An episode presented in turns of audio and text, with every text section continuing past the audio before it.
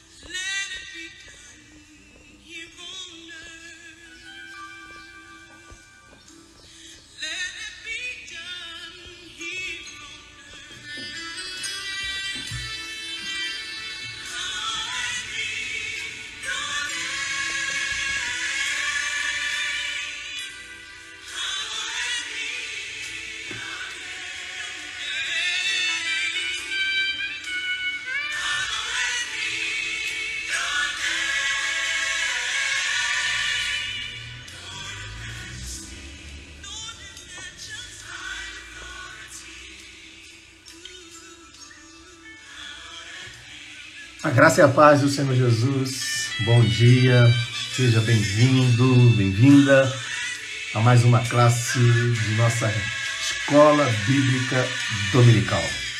Hoje, um domingo muito especial para você, um domingo cheio de bênçãos e alegria da parte do Senhor. Hoje, 27 de junho, último domingo do mês de junho, e terminamos, estamos terminando aí mais um semestre.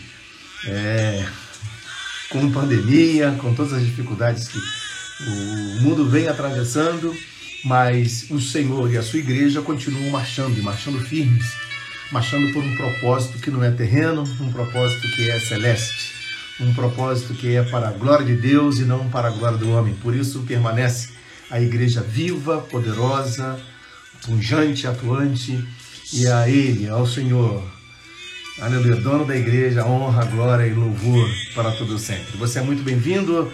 Essa é mais uma classe da Escola Bíblica Dominical e nós oramos para que o Espírito de Deus, de maneira poderosa, possa abençoar ainda mais a sua vida no dia de hoje. É, nós colocamos aqui uma canção inicial cantando é, Santificado seja o seu nome. Santo, santo é o nome do Senhor. É, lembrando dos nossos irmãos que estão fora, é, fora do país, os irmãos dos Estados Unidos e de outros países que nos assistem. Então a gente colocou uma música aqui em inglês para eles se sentirem também à vontade. Enquanto você vai chegando, eu vou colocar aqui então a pauta de hoje. Vamos desfrutar um pouquinho mais então dessa canção Santificado seja seu nome, Senhor.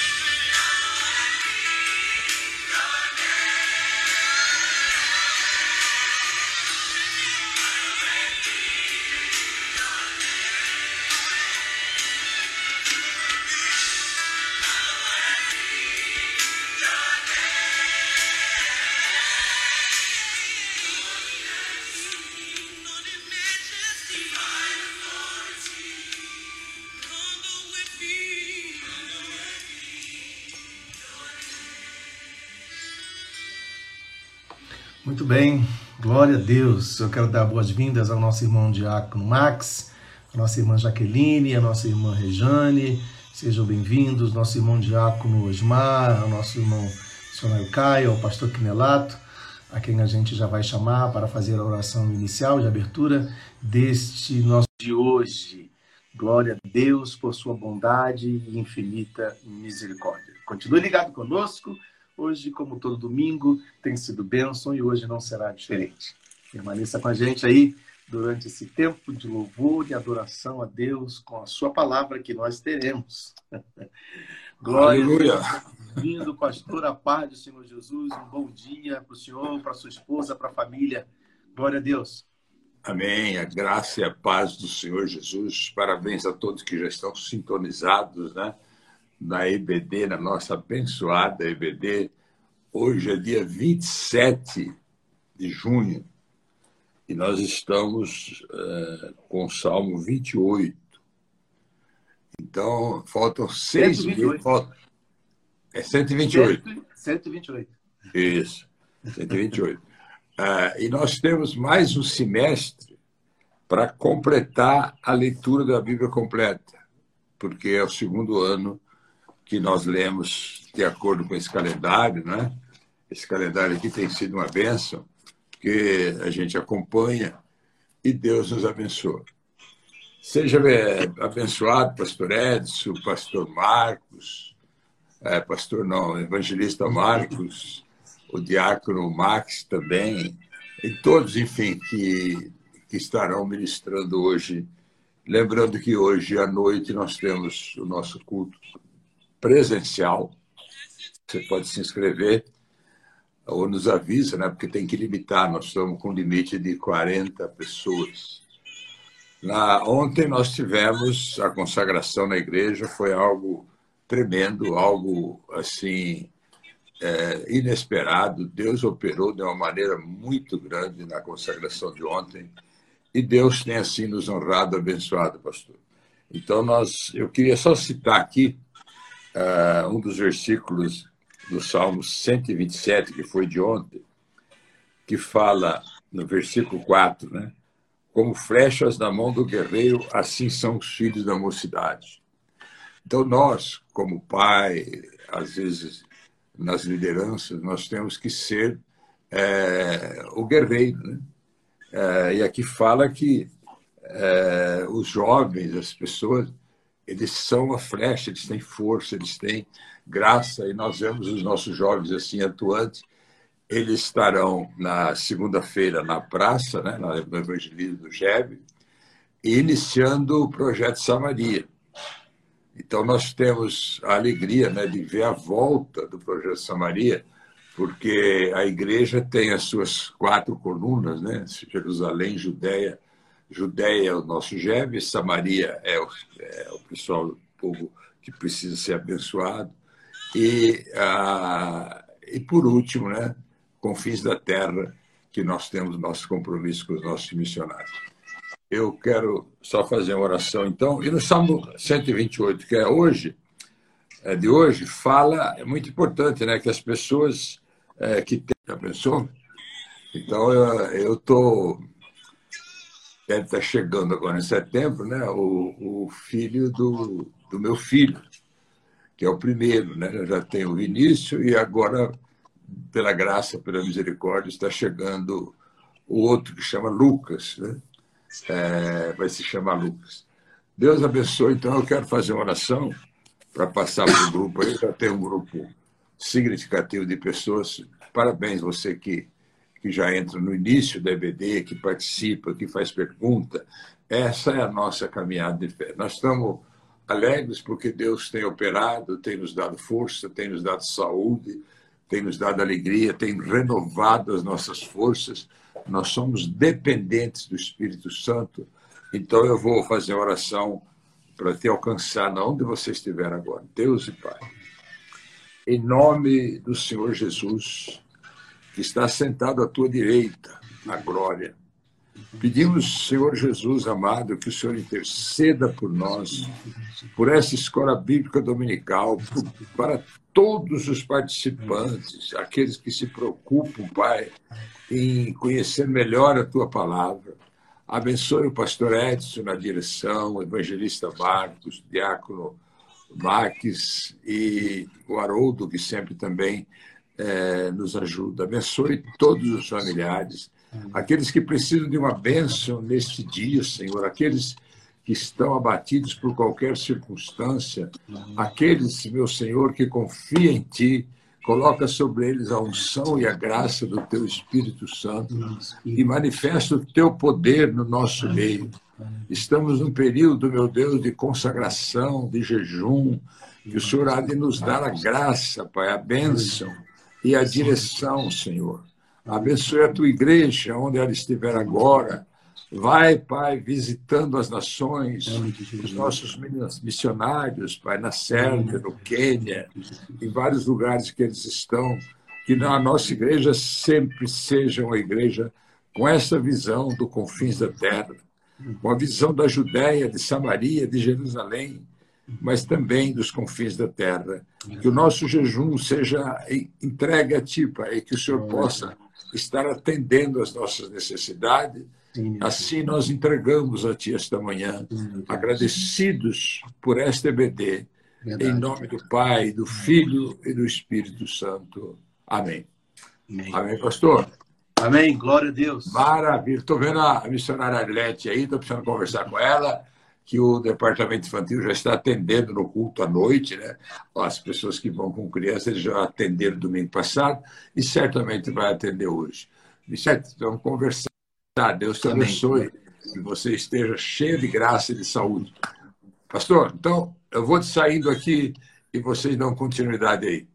Deus abençoe. Amém. Aqui, ó, ok, combinado. Amém. duas vezes. Deus abençoe. Bom dia para todos. Amém. Estou saindo então. Um abraço. Também tá outra, rapaz. A gente dá aqui, então, as boas-vindas à nossa irmã Jennifer, à nossa irmã missionária Lética, que a pastora citou, a Rosine, Rosinete, Pompeu, a nossa irmã Johnny, ao Lucas, bem-vindo, Lucas, Lucas 20, lá em Minas Gerais. É, nem sei se hoje ele está aqui em Brasília, mas está é, é, é no momento residindo em Minas, mas está com a gente assistindo a nossa classe de hoje. Deus abençoe o jovem Lucas. Um grande abraço para você, meu querido. É, bem-vindo a nossa irmã missionária Isabel, bem-vindo Jáculo Júlio, a Marinalva Pereira, Deus abençoe. A Carlinha Sirlene, Deus abençoe, ela está dizendo que está sem áudio, mas eu acho que deve ter alguma coisa no, no seu aparelho, Sirlene. Dá uma olhadinha aí, por favor, né? É, pode ser que seja mais está desenrolando aqui, acredito que normalmente. Qualquer coisa você nos avisa, tá bom? Bem-vinda irmã Vilma Freitas, a nossa irmã Mariane, a nossa irmã Maria Madalena, Maria de Ma...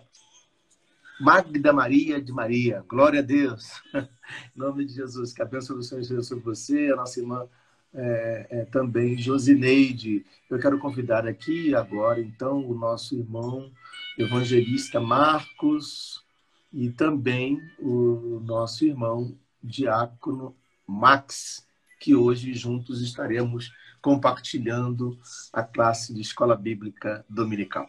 Amém? Glória a Deus. O tema está aí já na tela.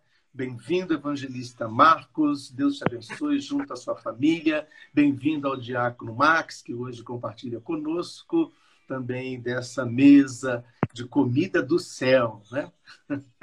É o pão, Pai, Senhor. é o pão de todo domingo. Glória a Deus. Então, Evangelista Marcos, saudações e depois o Diácono Max com as suas saudações da manhã. Glória a Deus.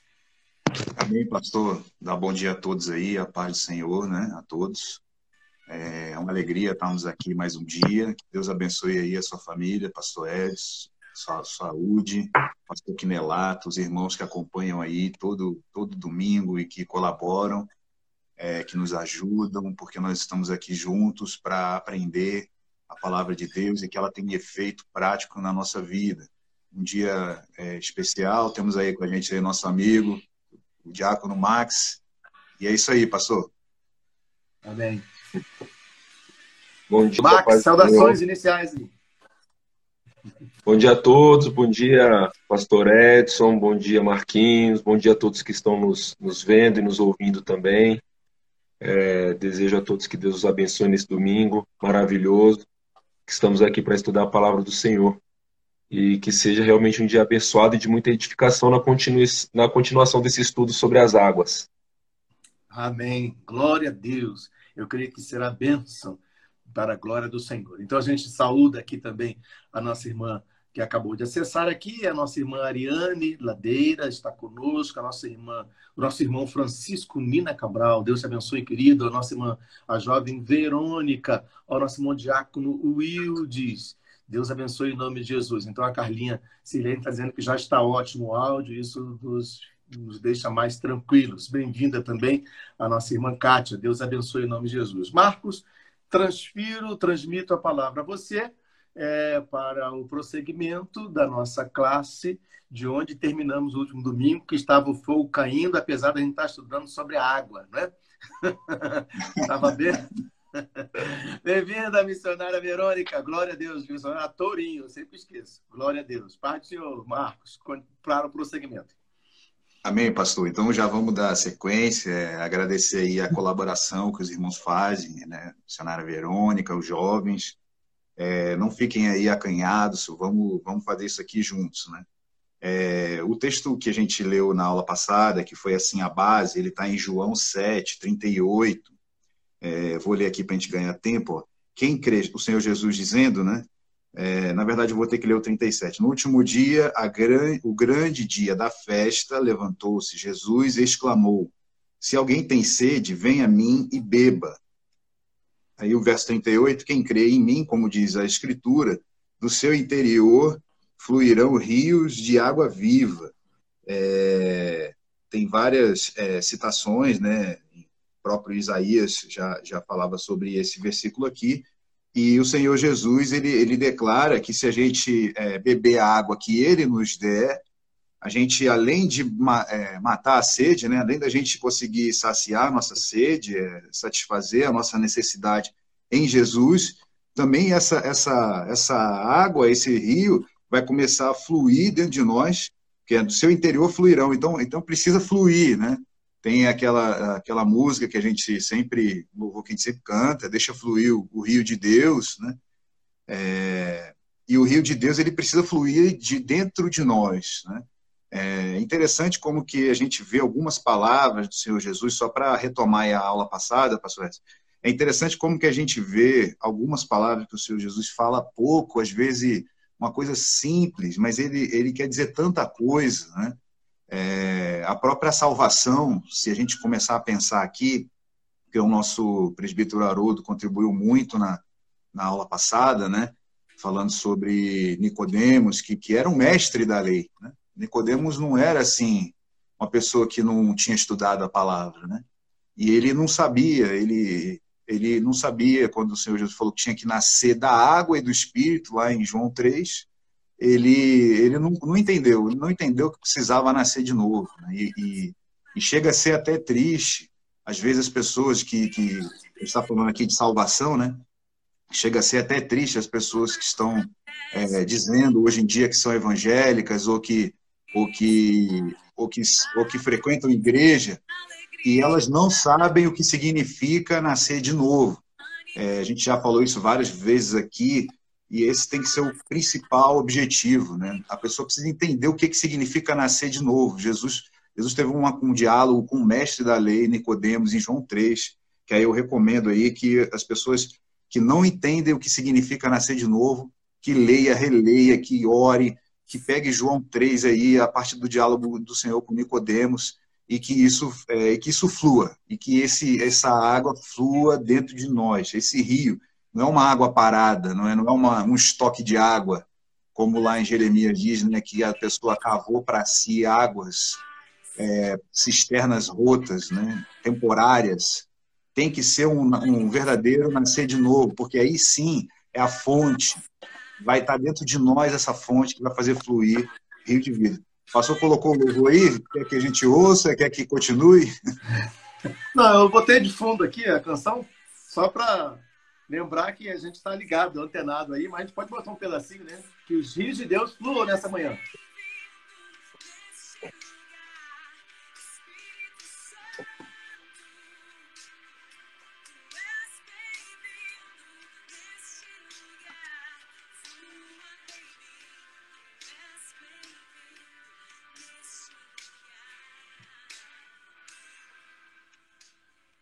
Amém. Amém, Seja bem-vindo. No final, te retoma esse louvor. é. Glória a Deus. Qual, qual é, é a, quem canta mesmo, pastor? É a, é a Nívia é Soares. É a Nívia Soares. É uma canção é, é, Rio apenas. A palavra é. Rio. A Suzana, quando, quando, quando faz, fica mais ou menos igual a voz. Né? Amém. Glória lá, a Deus. É, então tá. É, então, dito isso. Marcos, só um minutinho, eu quero aproveitar essa oportunidade, antes de você, da gente entrar propriamente, já, já entramos efetivamente, mas é, eu quero relembrar aos irmãos que nós temos um link para fazer a inscrição para os nossos cultos de domingo à noite.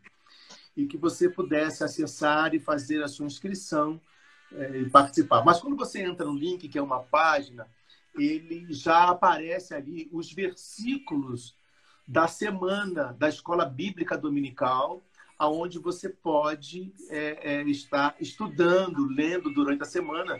E, e, e, quando você acessar a nossa live aqui, então, de domingo da EBD, você já está ciente dos textos bíblicos que ali estão. Então, se você fizer, independente se você fizer a inscrição ou não, como é uma página, você pode, por ali, já ter acesso aos versículos bíblicos que vão compor a nossa classe da EBD. A gente vai aprimorando, né?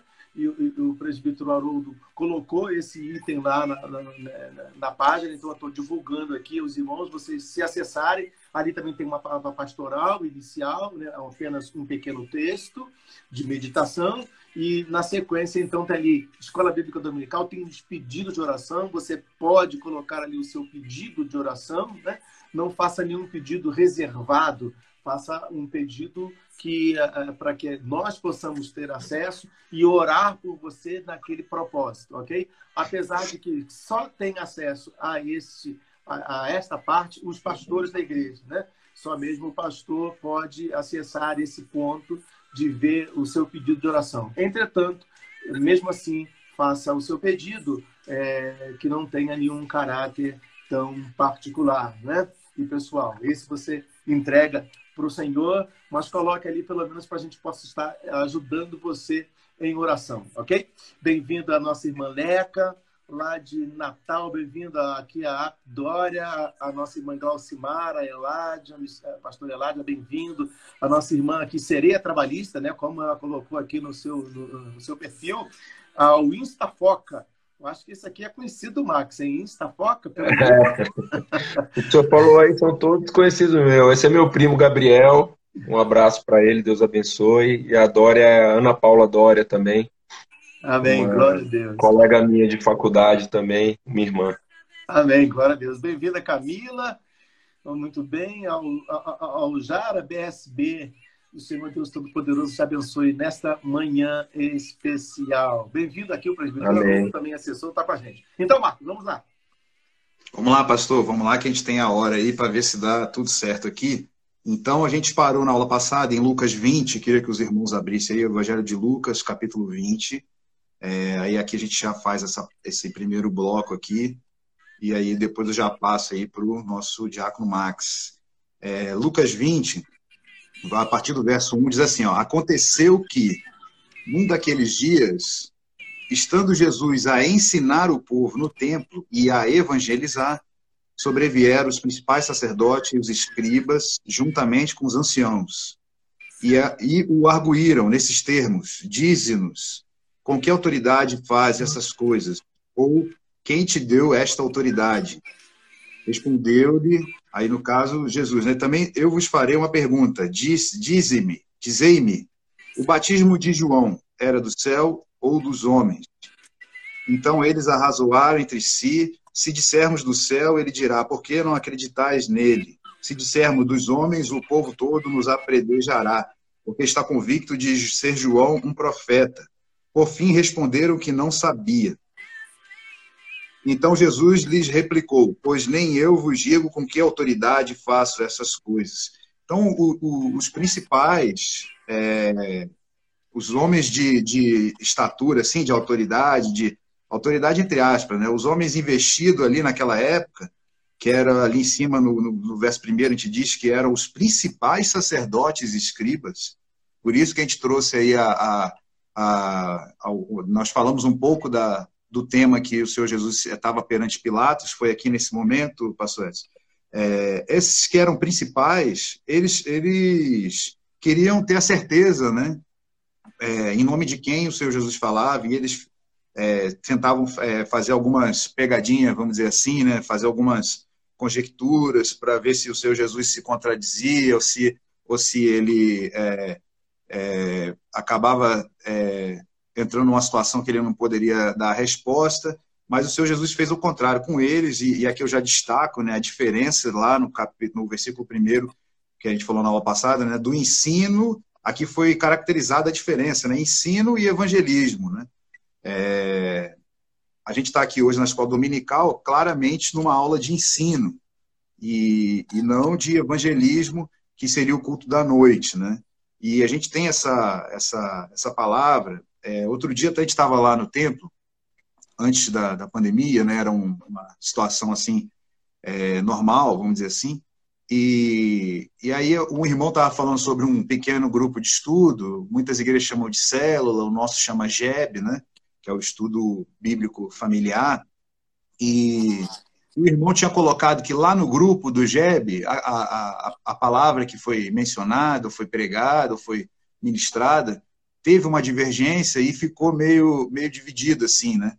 É, e aí, nesse, nesse dia, a gente falou da importância da escola bíblica, porque nós temos ali na escola bíblica ali é, quase que uma, a totalidade dos irmãos que frequentam, né?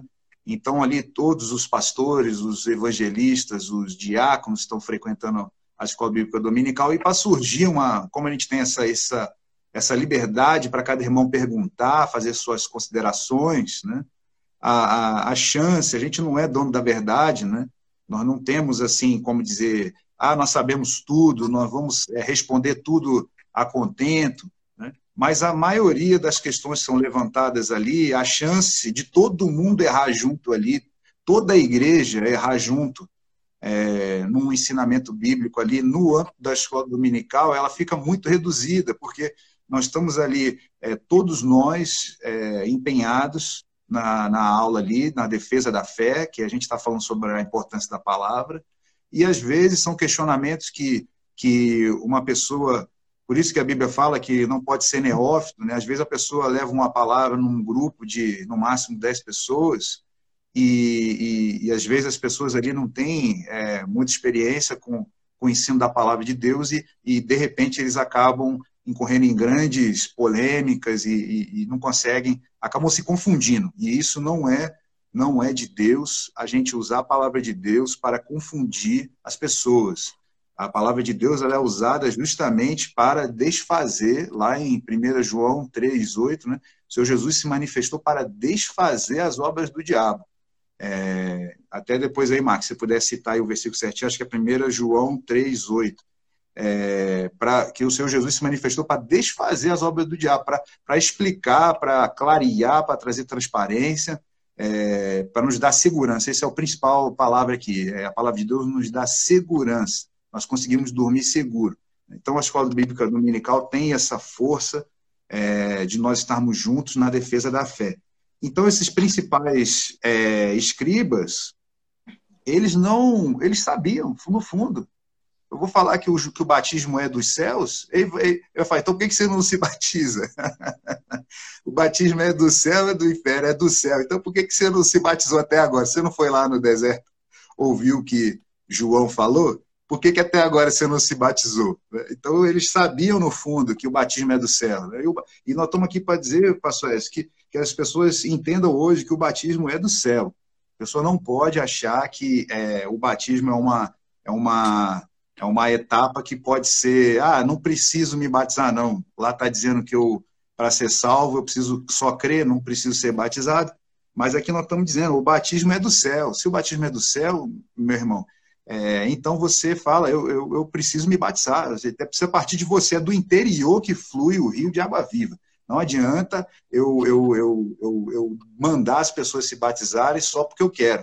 Né? Do seu interior é que tem que fluir o rio de água viva, né? nascer de novo. Esse é o principal palavra. E aí eles, eles fizeram uma jogada de palavras com o Senhor Jesus. Então o Senhor Jesus falou: então já que vocês não têm resposta para isso, também não vou dizer é, com que autoridade faça essas coisas, que era mais ou menos o que aconteceu lá com Pilatos, né? Que que estava querendo dar uma de que estava por cima.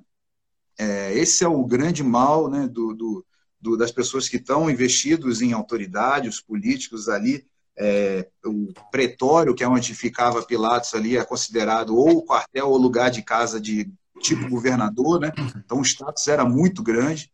E, e, e ele, ah, eu, eu, você não sabe que eu que tenho poder de te soltar ou de te prender. Então, essas pessoas acham que estão acima da palavra de Deus, estão acima da, é, é, da, da do evangelho. E até hoje, essas pessoas tratam é, o evangelho como se estivesse acima dele. E, e isso é um perigo capital aí para essas pessoas, né? É, aí, avançando aqui, passou, só para a gente fechar o bloco, lá em Romanos 15, 4, eu vou ter que investir um pouco nessa parte, porque depois fica mais fácil da gente falar menos. É, Romanos 15, 4 é uma palavra muito esclarecedora, né? Romanos 15, 4 diz assim: ó, Pois tudo outrora foi escrito, para o nosso ensino foi escrito, a fim de que pela paciência e pela consolação das Escrituras tenhamos esperanças. Então, nós voltamos a falar na importância do ensino, da palavra de Deus, né? O Senhor Jesus tinha separado de evangelizar a parte do ensino, ensinou no templo, é, lugar adequado, lugar é, propício, né? onde nós vamos buscar o ensino. E aqui está dizendo que tudo que foi escrito foi para ensino que foi escrito. Há um objetivo central de a gente ter a Bíblia na nossa mão, né? Hoje em dia, hoje em dia no celular, né? É, há um objetivo, é, um grande objetivo da vontade de Deus, o cumprimento da vontade de Deus, é, que é que a Bíblia esteja escrita hoje para nós. É, antes de falar aqui, da, da, eu vou falar um pouco da importância até da gente estudar o, o Velho Testamento, né? mas olha como Deus prepara as coisas. A gente sabe que João Batista foi ali o precursor, aquele que preparou o caminho, mas esse momento que João Batista vai para o deserto, é, ali a língua grega era como se fosse inglês, né? então o Novo Testamento ele foi escrito originalmente no grego, é, até mesmo para ter essa, esse alcance global, né? tinha que sair para fora. Né? A igreja, um dos significados de igreja é sair para fora. E o Novo Testamento foi escrito em grego e o Velho estava em hebraico, né? E, e, essa missão ficou naquela página em branco da Bíblia, entre o Velho Testamento e o Novo, né? É, chamado, muitos chamam de silêncio de Deus, aquela página em branco, né? E ali, naquele período de Alexandre Grande, um domínio grande ali da, é, de território ali, é, Ásia, Europa, ali um, uma grande conquista, por isso que era Alexandre o Grande.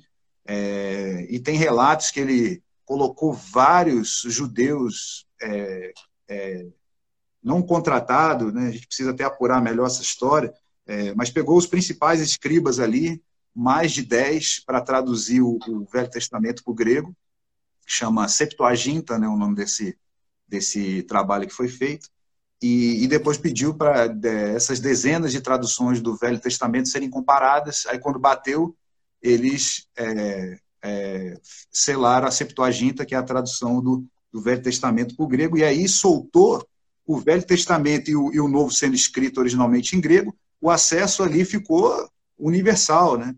É, o Império Romano ali já tinha é, dado acesso de viagem entre as cidades, uma coisa muito rápida.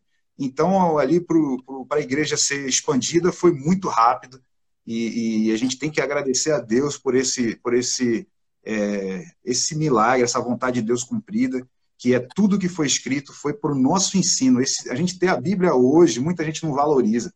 A gente ter a Bíblia hoje na nossa mão disponível foi através de muito sangue derramado. É, então, aqui está tá dizendo que pela paciência e pela consolação das Escrituras tenhamos esperança. É, só para fechar aqui, para passar para o Diácono Max, né?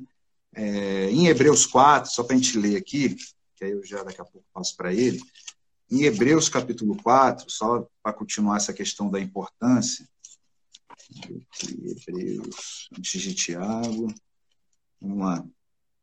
É, em Hebreus 4, se a gente ler o, prim, o primeiro versículo, ó, temamos, portanto, que, sendo, sendo deixada a promessa de entrar no descanso de Deus, suceda parecer que algum de vós tenha falhado. Né? Nós não podemos falhar nessa, nesse, nessa missão nossa. Aí vem o dois, ó, porque também a nós foram anunciadas as boas novas, como se deu com eles. Mas a palavra que, a, que ouviram não lhes aproveitou, visto não ter sido acompanhada pela fé naquele que a ouviram.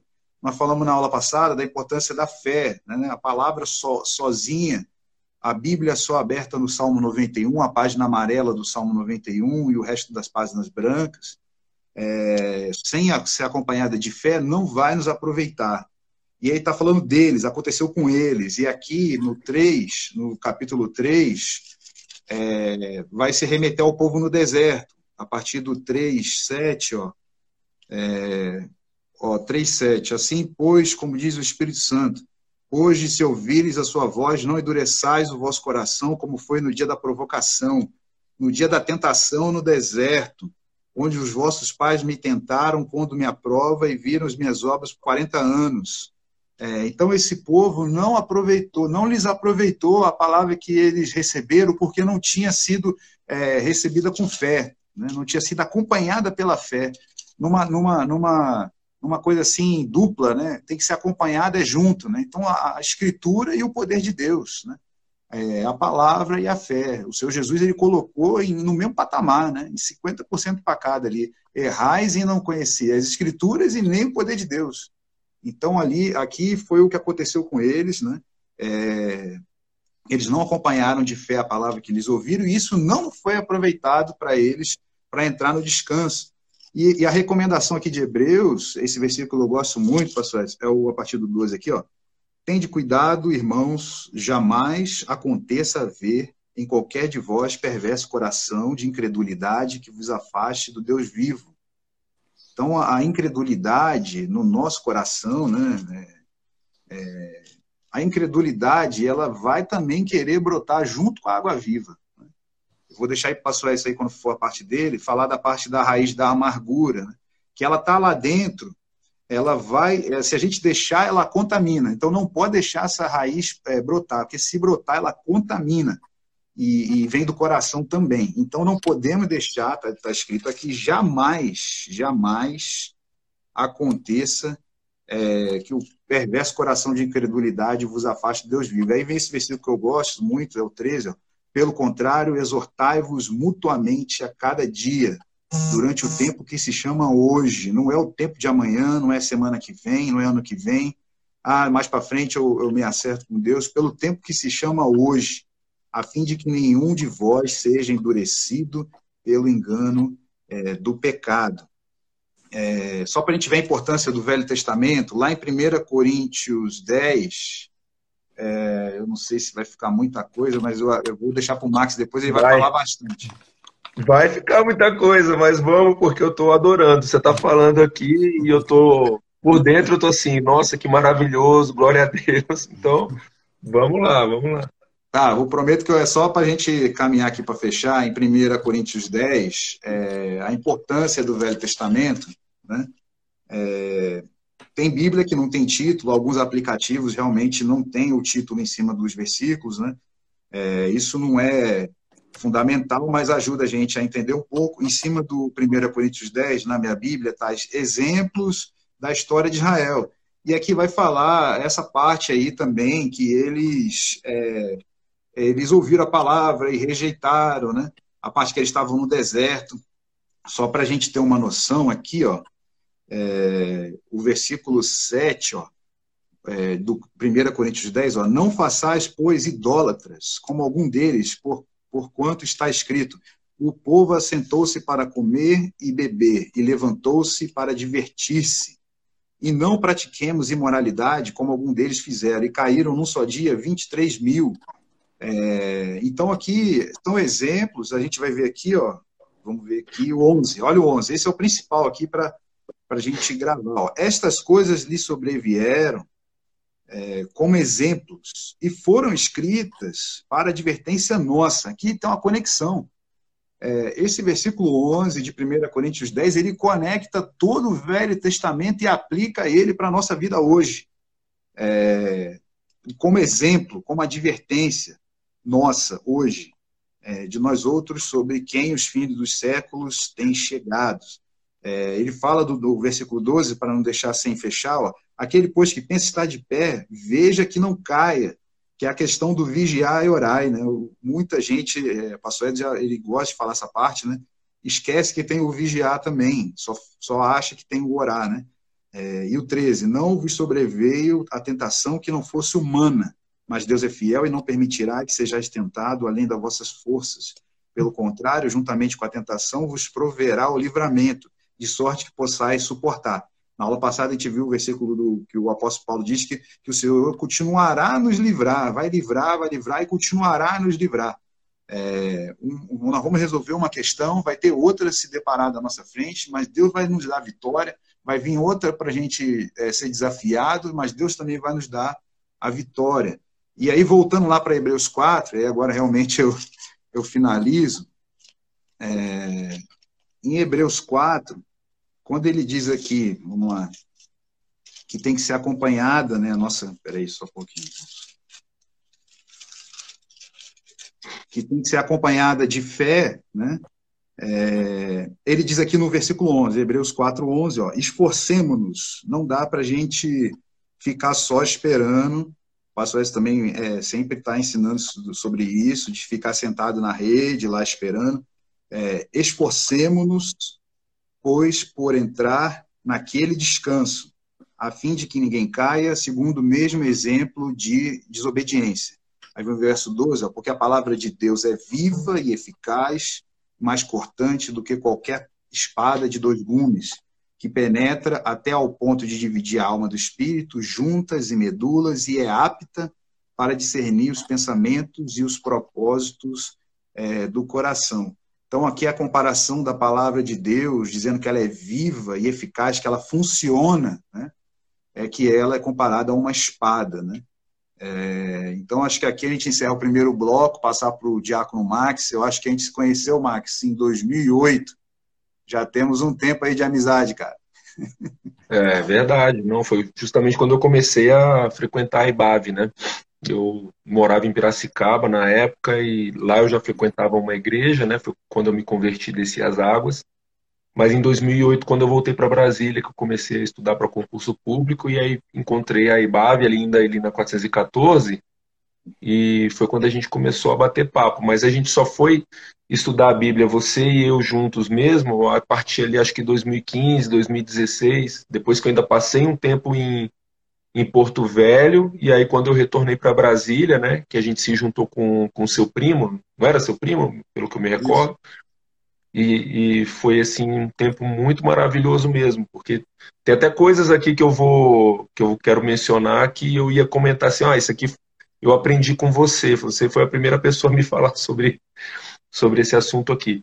Mas antes de eu, de eu falar do, das coisas que você já, já pontuou e tentar aprofundar um pouquinho mais, Pastor Edson, é, me parece que teve uma pergunta aí do irmão Júlio, não sei se o senhor quer já quer responder ou quer deixar para quando for a sua vez.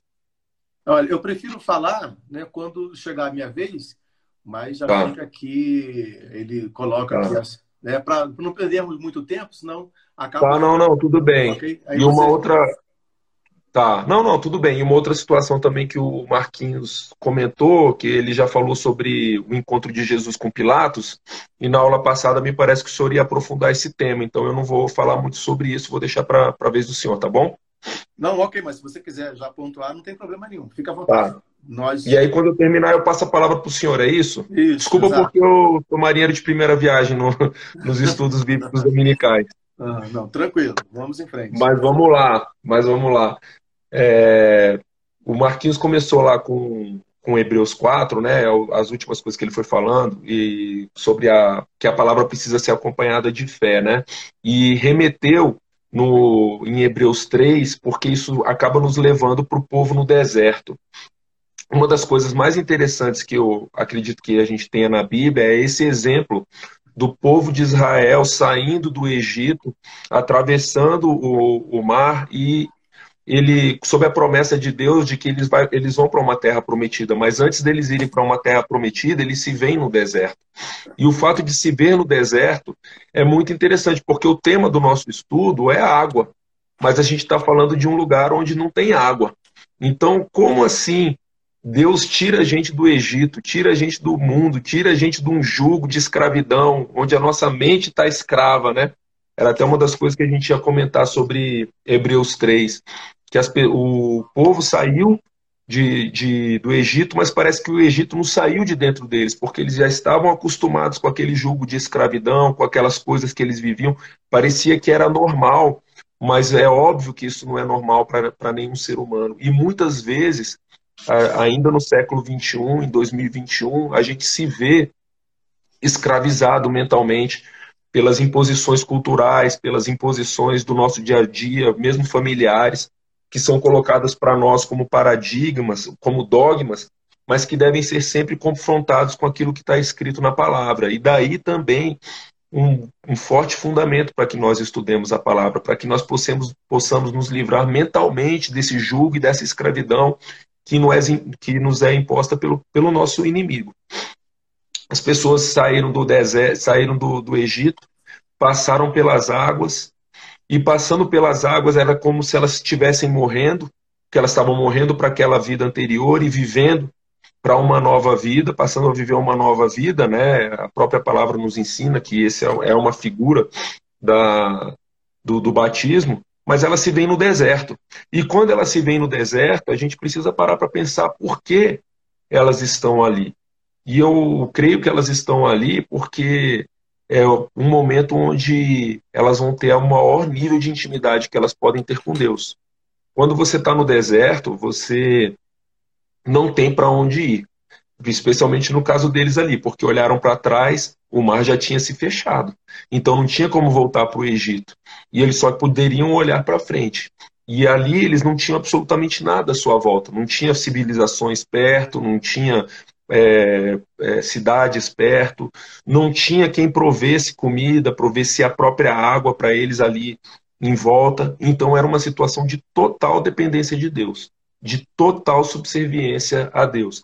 E esse é um ensinamento de quem está no deserto e de quem passa por tantas dificuldades, como nós temos passado agora durante a pandemia, uma série de circunstâncias que acabam acarretando, né? Muitas pessoas que passam por problemas psicológicos, é, fortalecidos pela pandemia, as, as questões familiares também que se aguçaram porque pessoas moram juntas e, e tem a violência doméstica aumentou, o consumo de álcool aumentou entre as famílias, né? E aí a gente acaba se sentindo cada vez mais oprimido. E é nesse momento de dificuldade é quando a gente mais busca a Deus, porque é o momento que nós estamos ali no deserto e que a gente se vê desprovido de qualquer tipo de suporte à nossa volta. E a única coisa que a gente pode fazer é olhar para os céus e pedir socorro a Deus.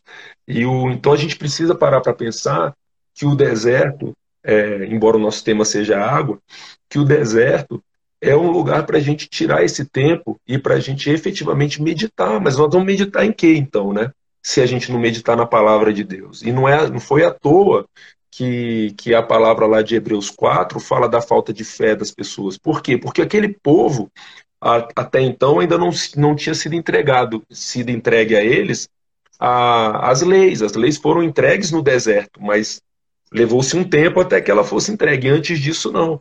Mas antes disso, o que, que eles já tinham visto e testemunhado em termos do poder de Deus para que a fé deles estivesse altamente aquecida, né? E que eles pudessem, como o pastor Quinelato nos falou na semana passada, transformar em realidade aquilo que, que nós levamos para Deus, né?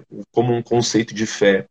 É, e eles testemunharam as dez pragas no Egito, eles testemunharam a passagem do anjo por sobre o, o Egito, eles festejaram a Páscoa como um, uma tipologia da vinda de Cristo. Eles passaram no meio do, do mar que se abriu, chegando no deserto, eles foram acompanhados diariamente por uma coluna de fogo à noite e por uma nuvem de que fazia sombra por sobre eles para serem protegidos do sol, né, do sol forte do deserto, durante o dia. Não faltou comida, não faltou água, e essa água foi provida para eles até o momento que eles, eles chegaram no oásis. E, e a figura do oásis ela é maravilhosa, porque ela nos remete a Cristo, e como Cristo está conosco o tempo todo. Tanto que aquele oásis, agora eu me esqueci o nome do, do oásis, pastor Edson, é, evangelista Marquinhos, mas ele, desse oásis provia 12 fontes de, de águas. Né? Então, assim, não era uma água parada, não era uma água que estava ali para ser amarga, mas era uma água em que se jorrava é, água corrente, né, de do, provinda de 12 fontes, e tinham 70 palmeiras. Isso também nos remete ao Novo Testamento, né, aos 12 apóstolos, aos 70 que foram enviados para para dar testemunho daquelas coisas que estavam sendo vistas no tempo de Cristo. Isso é muito maravilhoso. Isso é muito maravilhoso. Mesmo no deserto, quando havia águas que eram amargas, elas se tornaram límpidas pelo poder de Deus.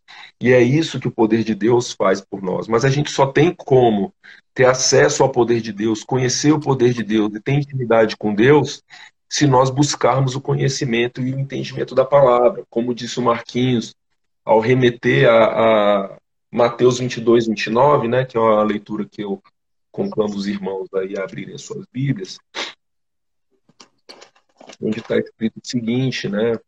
O Marquinhos estava comentando, né, que os, os escribas foram per perguntar lá para Jesus, né, se o batismo de João era um batismo dos céus ou se era um batismo dos homens, né? E Jesus ele era o tempo todo confrontado pelos doutores da lei a respeito dessa situação, né, de, de se ele para ele mostrar que quem ele era, porque na verdade o que queriam era era acabar com a vida de Jesus, pois sabiam que ele estava ali para para trazer uma vida de novidade, para nos encher, é, para nos salvar. E, e para eles, aquilo ali só poderia soar como uma rebeldia, porque eles não queriam perder o poder. Então a gente tem três tipos de, de pessoas, basicamente, embora houvesse várias classes dentro dentre os judeus, mas três em especial que confrontavam Jesus Cristo, né? que eram os fariseus, os saduceus e os escribas, né? E aí aqui no Mateus 22, 29, são os saduceus que estão perguntando para Jesus, né? Aqui é só a resposta, né? Em Mateus 22, 29. Mas se a gente for um pouquinho antes, uh, no 23 fala o seguinte, ó, no mesmo dia chegaram junto dele, de Jesus, os saduceus, que dizem não haver ressurreição, e o interrogaram. Então aqui, assim, nesse primeiro inciso, o inciso, já estou jurídico agora, pastor Edson. Nesse primeiro versículo, é, você já percebe que os saduceus não, não conhecem a palavra, porque bastando ler a palavra, eles iam dizer que há ressurreição, mas pelo fato de não conhecerem a palavra, entre eles eles defendiam a inexistência da ressurreição.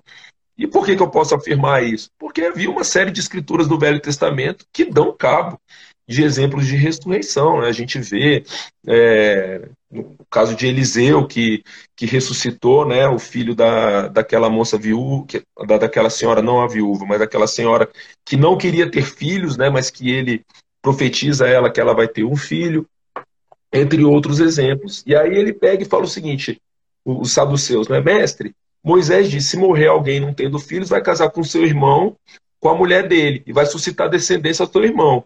Só que tinham sete irmãos. Aí o primeiro, tendo casado, morreu, não deu descendência, deixou a mulher para seu irmão. Aí o segundo, o terceiro, até o sétimo. E aí morreu todos e morreu também a mulher. E aí, na, aí eles não acreditam que tem ressurreição. Mas o que, que eles falam para Jesus? E na ressurreição, qual dos sete vai ser mulher, visto que todos a possuíam?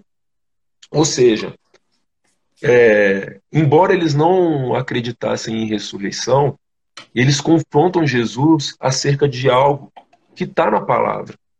E a palavra foi distorcida, né? E aí daqui a pouco a gente vai ler lá a 1 João 3,8, que o Marquinhos é, tanto é, me pediu para fazer essa leitura, sobre a questão da confusão. Mas o que interessa aqui é a resposta de Jesus, né? Jesus responde para os saduceus. Ele diz assim, ó, errais, não conhecendo as escrituras e nem o poder de Deus.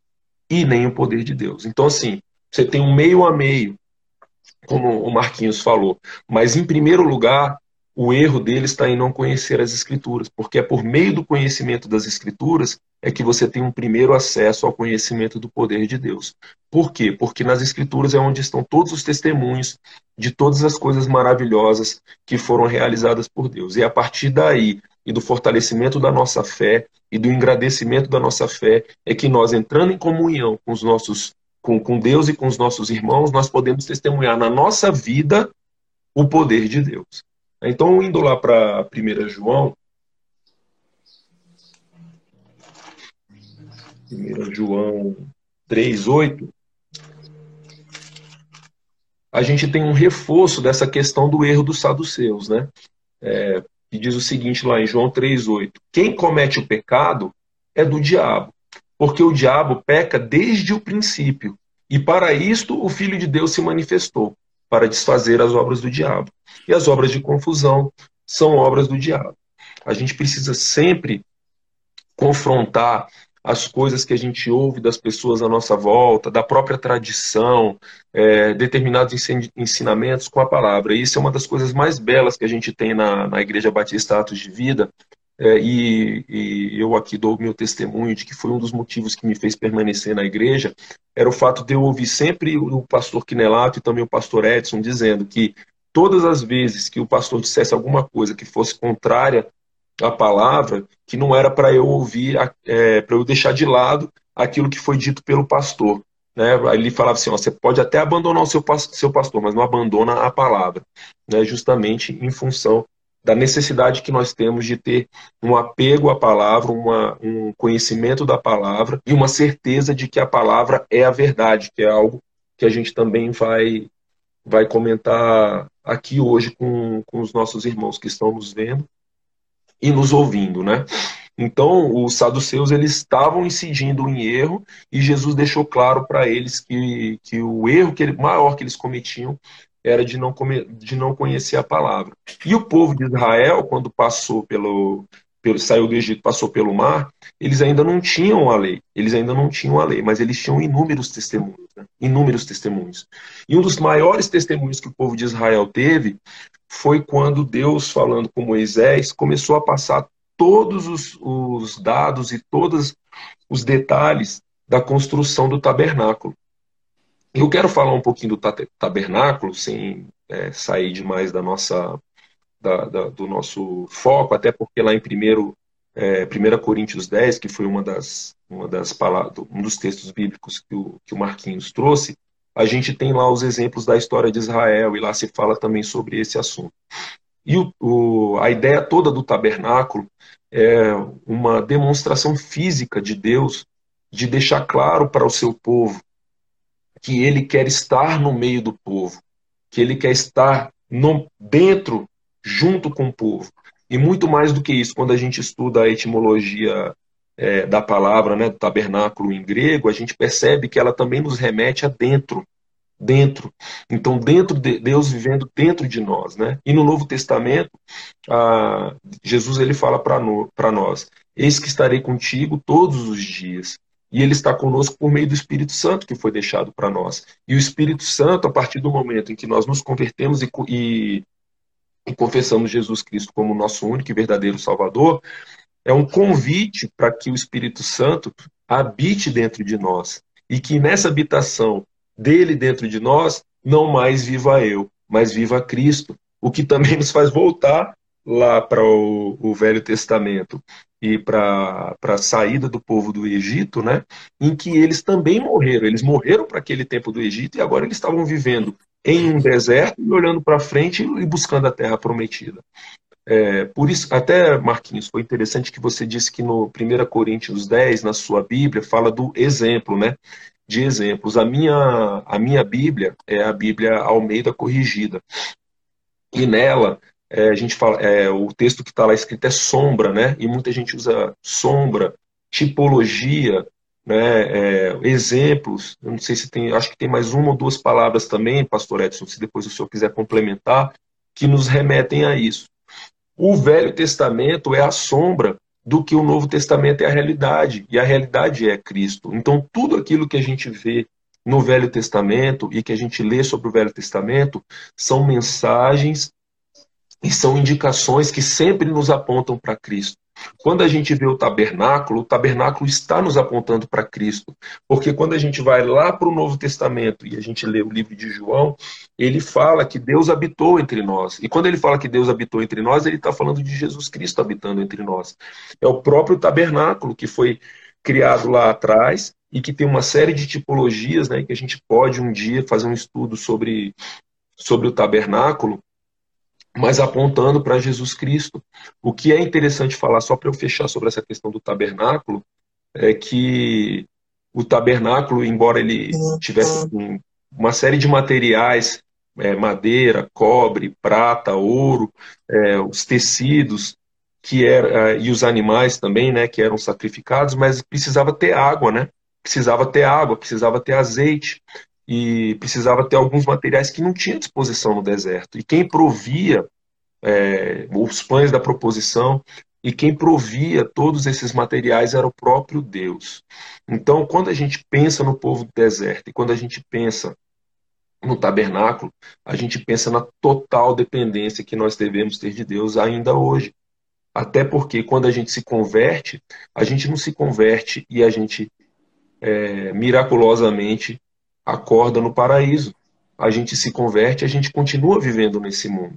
E continuando vivendo nesse mundo é o nosso tempo de deserto, é o período que nós passamos é, de regeneração, em que nós começamos a aprender e a viver um pouco mais sobre a nossa separação para Cristo, essa morte para a carne, que ela é, em termos de declaração, ela é imediata, em termos de vantagens que nós temos, ela também é imediata, né? A gente tem uma vantagem porque a gente tem um acesso direto ao Espírito Santo por meio da, do batismo, mas ao mesmo tempo a gente tem um tempo de duração de vida aqui na Terra, não só para nossa separação para Deus, para nossa purificação, para que nós possamos efetivamente matar esse desejo carnal de confusão, mas ao mesmo tempo para que a gente possa cumprir a missão que nós temos na Terra, que é a missão de dar o testemunho de Jesus Cristo, de como ele mudou as nossas vidas e como ele pode mudar a vida de cada um de nós.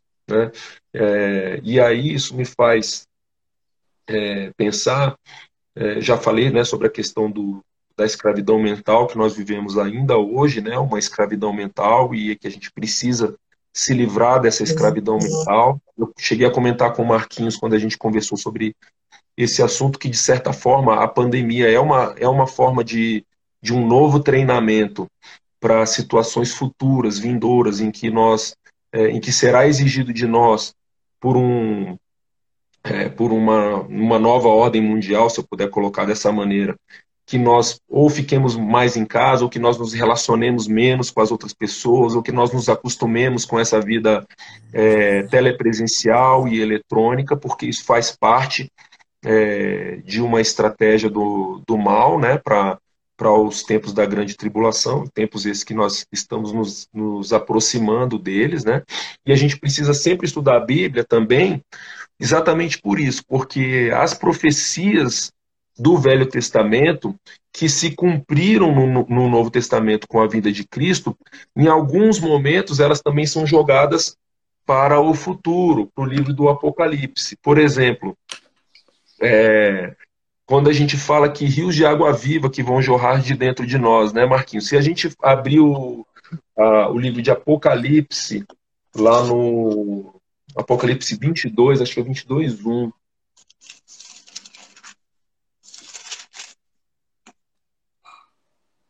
É, 22, 1, né? Então você vai ver lá, ó, que João, o que, que foi mostrado para ele? É, Mostrou-me um rio puro da água viva, claro como cristal, que procedia do trono de Deus e de quem? E do Cordeiro.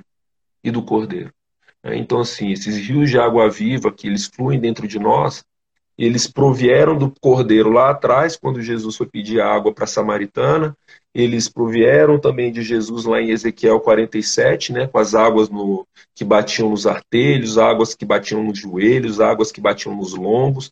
E aqui Ezequiel ele já estava olhando para frente, porque era uma visão espiritual que ele havia, que ele estava tendo. Em Apocalipse 22, mais uma vez, a gente tem essas águas e essas águas que provêm de Deus, águas que nos, que nos é, que tiram de nós a sede, uma sede espiritual, né? águas que nos alimentam. A gente precisa lembrar também, em termos de regeneração, mais uma vez voltando lá para o deserto, que o povo de Israel, é, por mais que tivesse todos aquele, aqueles testemunhos né, de Deus e o tabernáculo com eles, por dez vezes eles tentaram Deus. E Deus foi longânimo e misericordioso, porque é, lógico, alguns foram consumidos né, pelo seu pecado, e isso é algo que a gente precisa ter sempre em mente, que o pecado ele tem consequência, o salário do pecado é a morte, é, mas Deus é tardio em irar-se para aqueles que que se humilham diante dele, para aqueles que se arrependem do seu pecado, para aqueles que mudam o seu comportamento, né? Como aconteceu, por exemplo, com Ezequias, se eu não estiver enganado, que que era o, que, que, o, que foi que o sol voltou, né, 15 graus para ele, porque o profeta foi, o profeta Isaías foi falar com Ezequias, né? E a palavra que Deus mandou para Ezequias foi assim: olha, arruma sua casa, porque morrerás e não viverás. E na mesma hora, Ezequias, que estava doente, chorou e chorou com todas as forças e orou a Deus. E no seu coração ele demonstrou arrependimento. Né? Isaías estava indo embora quando Deus voltou e falou com Isaías: volta lá e fala com ele: ó, eu ouvi a sua oração e eu e eu vou, vou dar mais 15 anos para você. E aí eu fiquei pensando nisso, né? Porque eu fiquei assim, eu até comentei isso com o Fernando. Deu 15 anos para quê? Deu 15 anos para quê? Para ele viver a vida como ele estava vivendo antes? Deu 15 anos para ele é, curtir, para ele se divertir? Não, deu 15 anos para ele para ele poder fazer exatamente aquilo que Isaías falou no primeiro momento, ó, arruma sua casa. Arruma sua casa, porque você morrerá, você não viverá.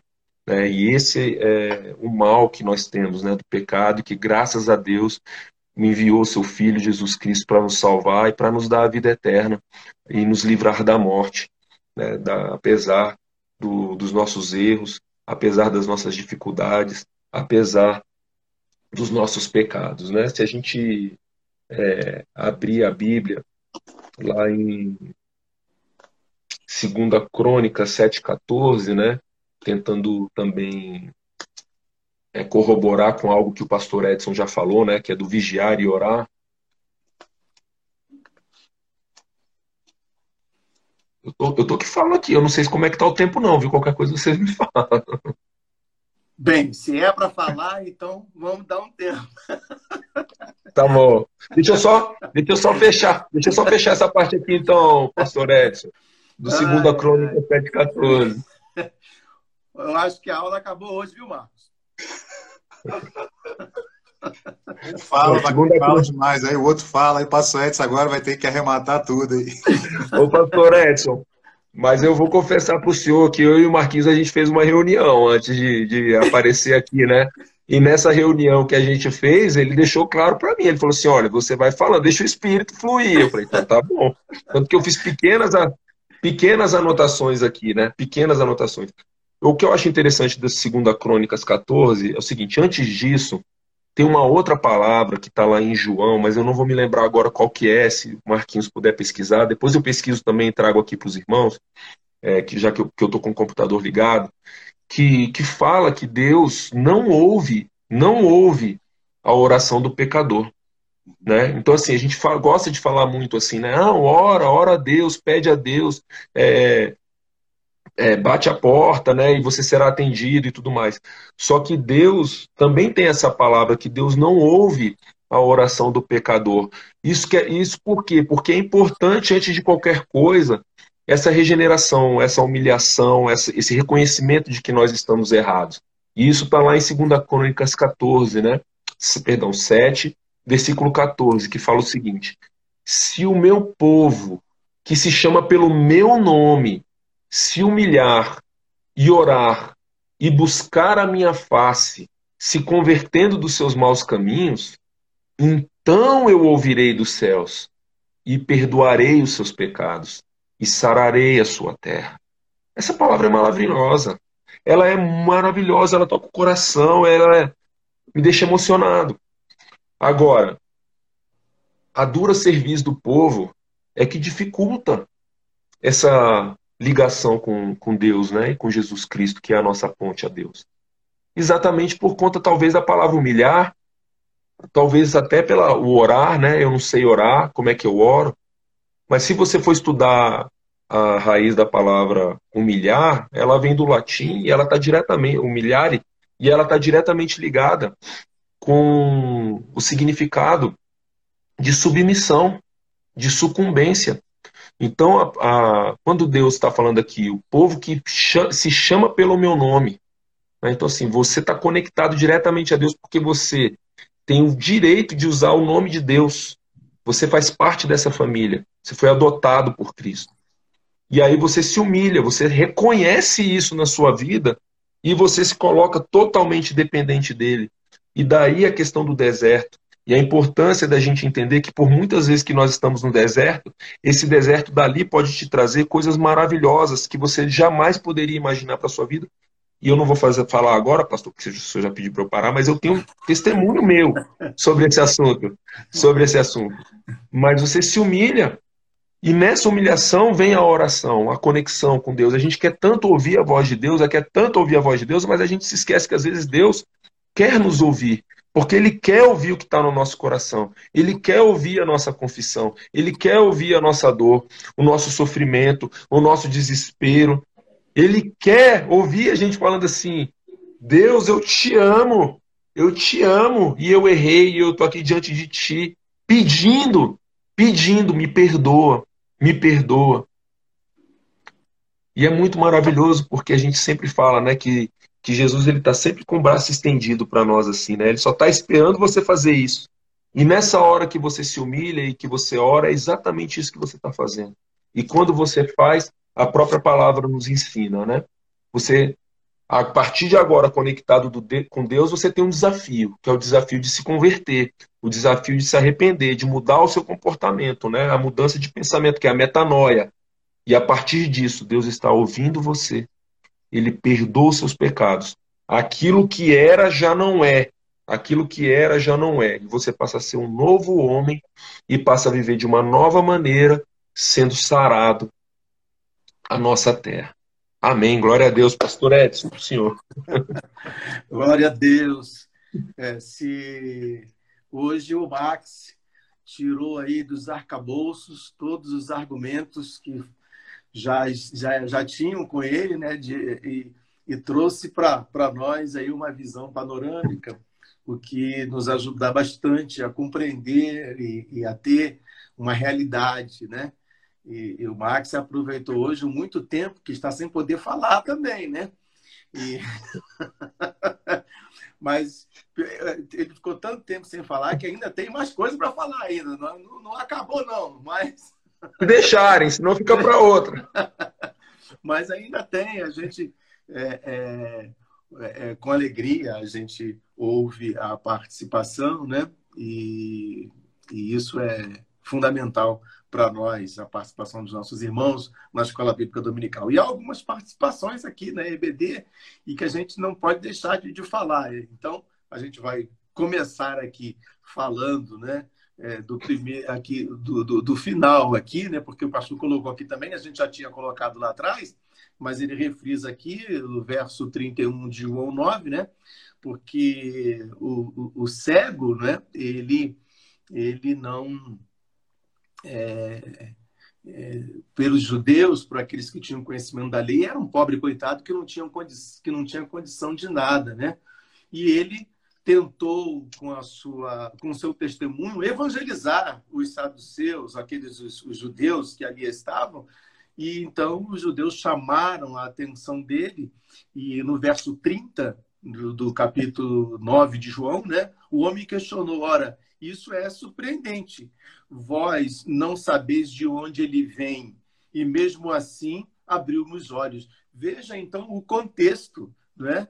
É, é, aquele cego agora coloca aqueles líderes religiosos na parede, né? dizendo assim, olha, é surpreendente vocês dizerem esse tipo de coisa. Como é que vocês não têm, vocês não podem entender isso, né? Porque ele agora ensina, é sabido que Deus não ouve pecadores, mas a todo adorador de Deus e a todo o, o que faz a sua vontade, a esse ele atende. Então, vocês não sabem disso, né? Os judeus está dizendo, ele está dizendo assim, vocês não sabem que Deus ouve aquele que se aquele que se achega? Para Deus ouvir, é porque esse homem é de Deus. Então, aqui o cego dava testemunho poderoso da pessoa do Senhor Jesus e o milagre que operara na vida dele. Ele enfatiza que Deus é, pode ouvir a aquele que é o verdadeiro adorador, a todo o adorador a Deus. Então, esse adorador aí entram outros, outros quesitos, né?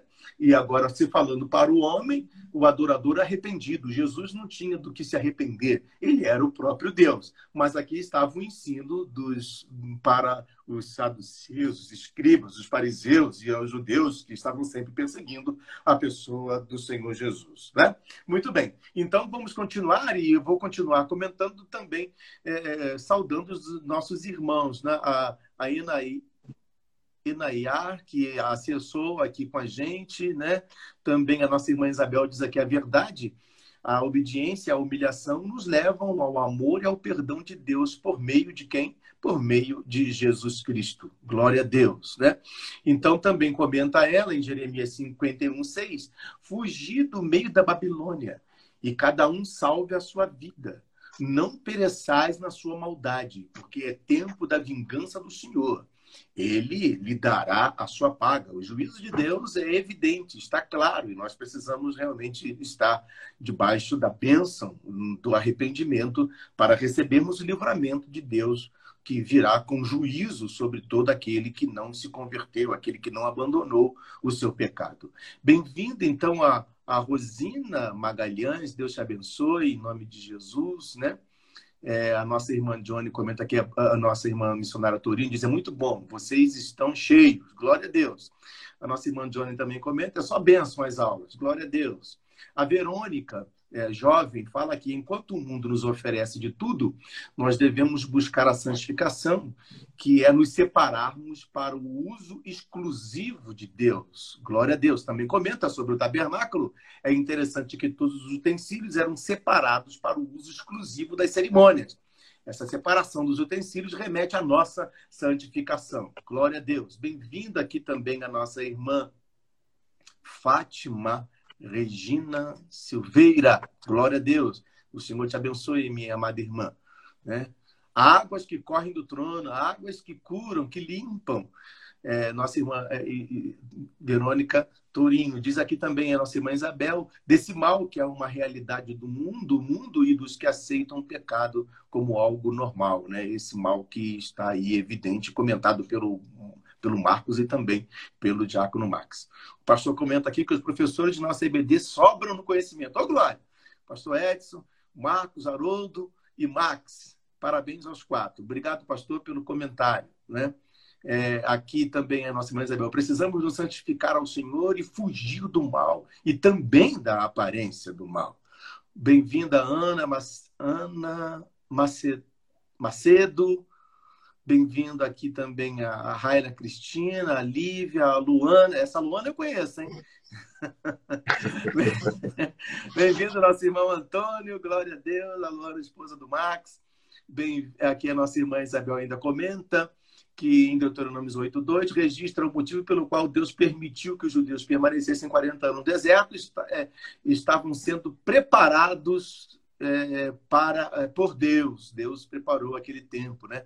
O pastor comenta que é um período em que Deus nos coloca no deserto para saber onde está o nosso coração. Eu comentei aqui, Marcos, comentei não, mas citei o texto bíblico que você falou das fontes das águas, quando o povo de Israel chegou, está lá em Êxodo 15, 27, para os irmãos poderem depois examinar, né? Então, prosseguindo aqui, bem-vindo ao nosso irmão, é, o pastor Marcelo, pastora Bárbara da Ibava, a nossa irmã Cléia Regina, lá de Niterói, está com a gente também. Deus abençoe. É, a excelente reflexão.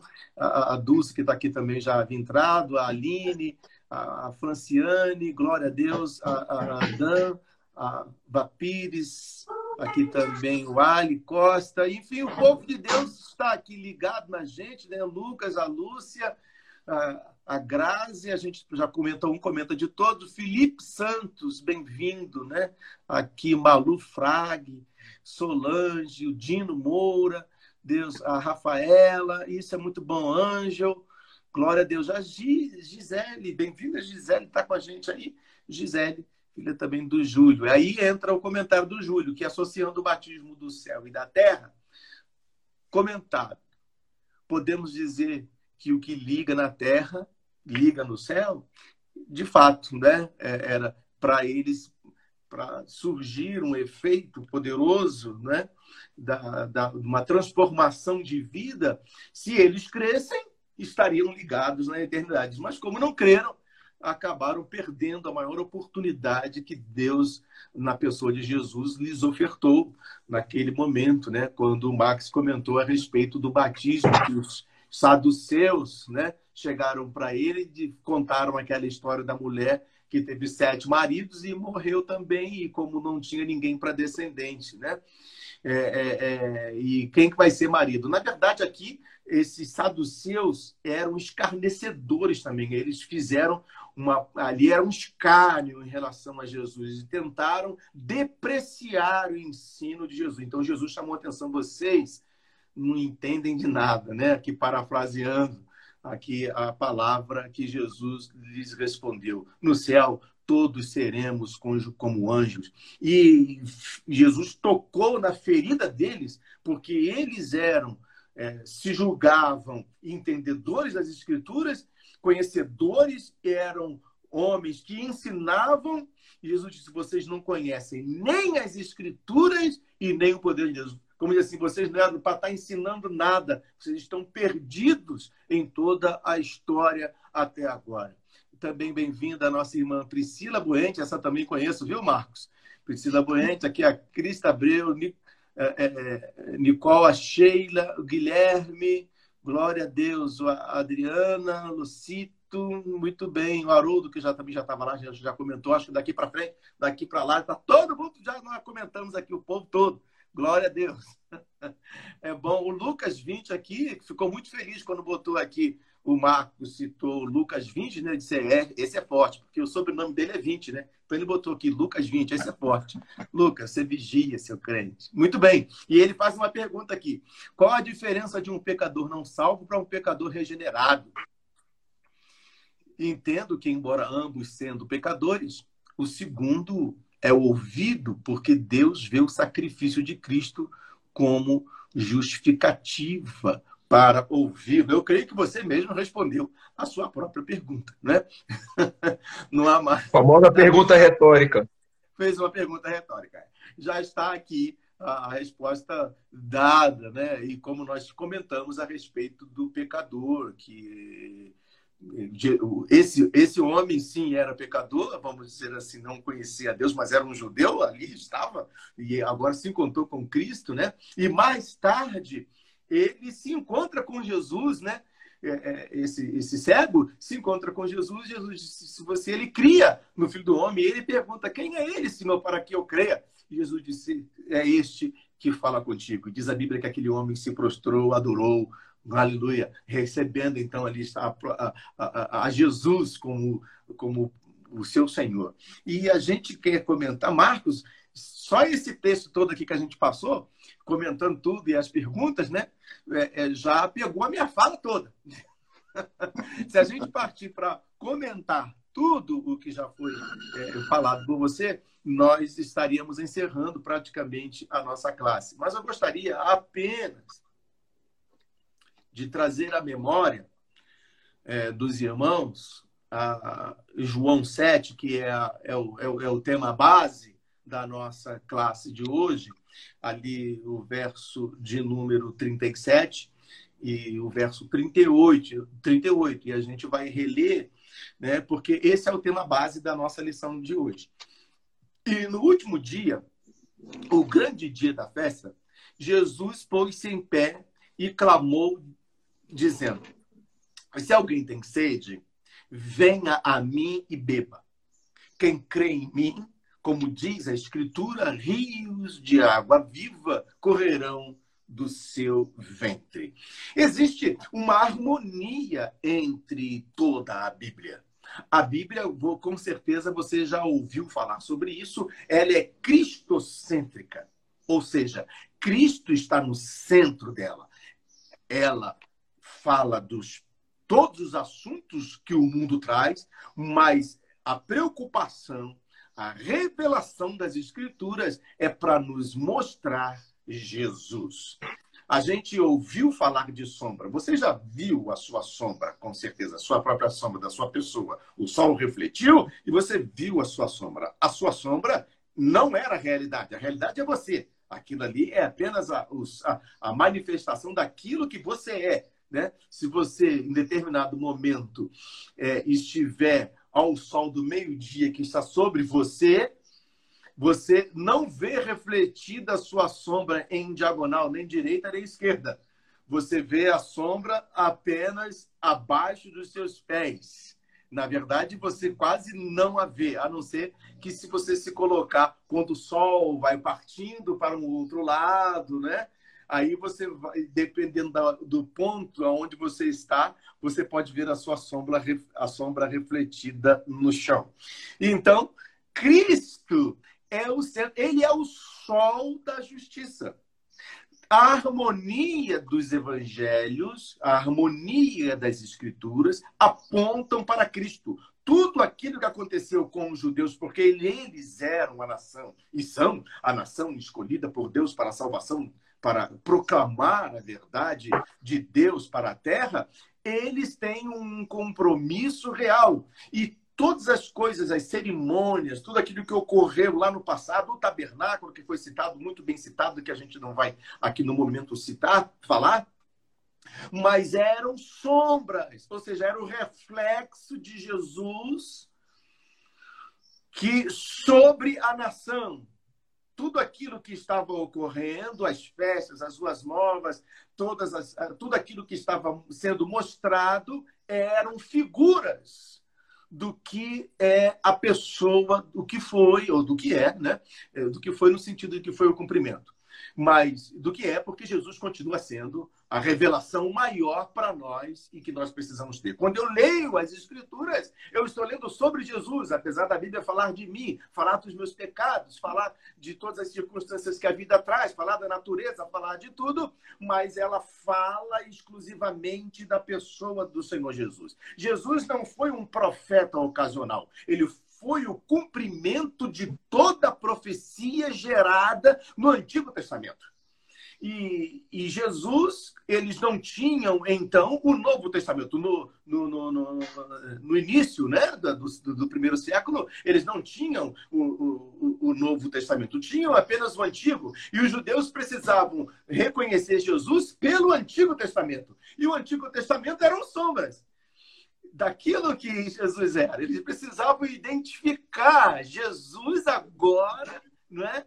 com apenas o Antigo Testamento. Então, Jesus cobra deles, falando exatamente no verso 38, quem crê em mim, como diz a Escritura, ele se refere, então, aqui ao Antigo Testamento, né, a, a, a, aos profetas, aos ao Pentateuco e tudo aquilo que foi escrito, ele se refere a isso. Olha, rio e água viva, porque está escrito no Antigo Testamento que rio e água viva viriam. E quem era esse rio e água viva? Era Cristo. Ele se levanta no último dia da festa e diz: Olha, estou aqui. Eu sou aquele que veio cumprir toda a palavra que foi escrita no Antigo Testamento. Glória a Deus! Então, Jesus é a revelação de tudo. Quando nós estamos falando e estudando aqui, nós estamos falando e estudando sobre a pessoa de Jesus. Jesus é a água, é a palavra revelada.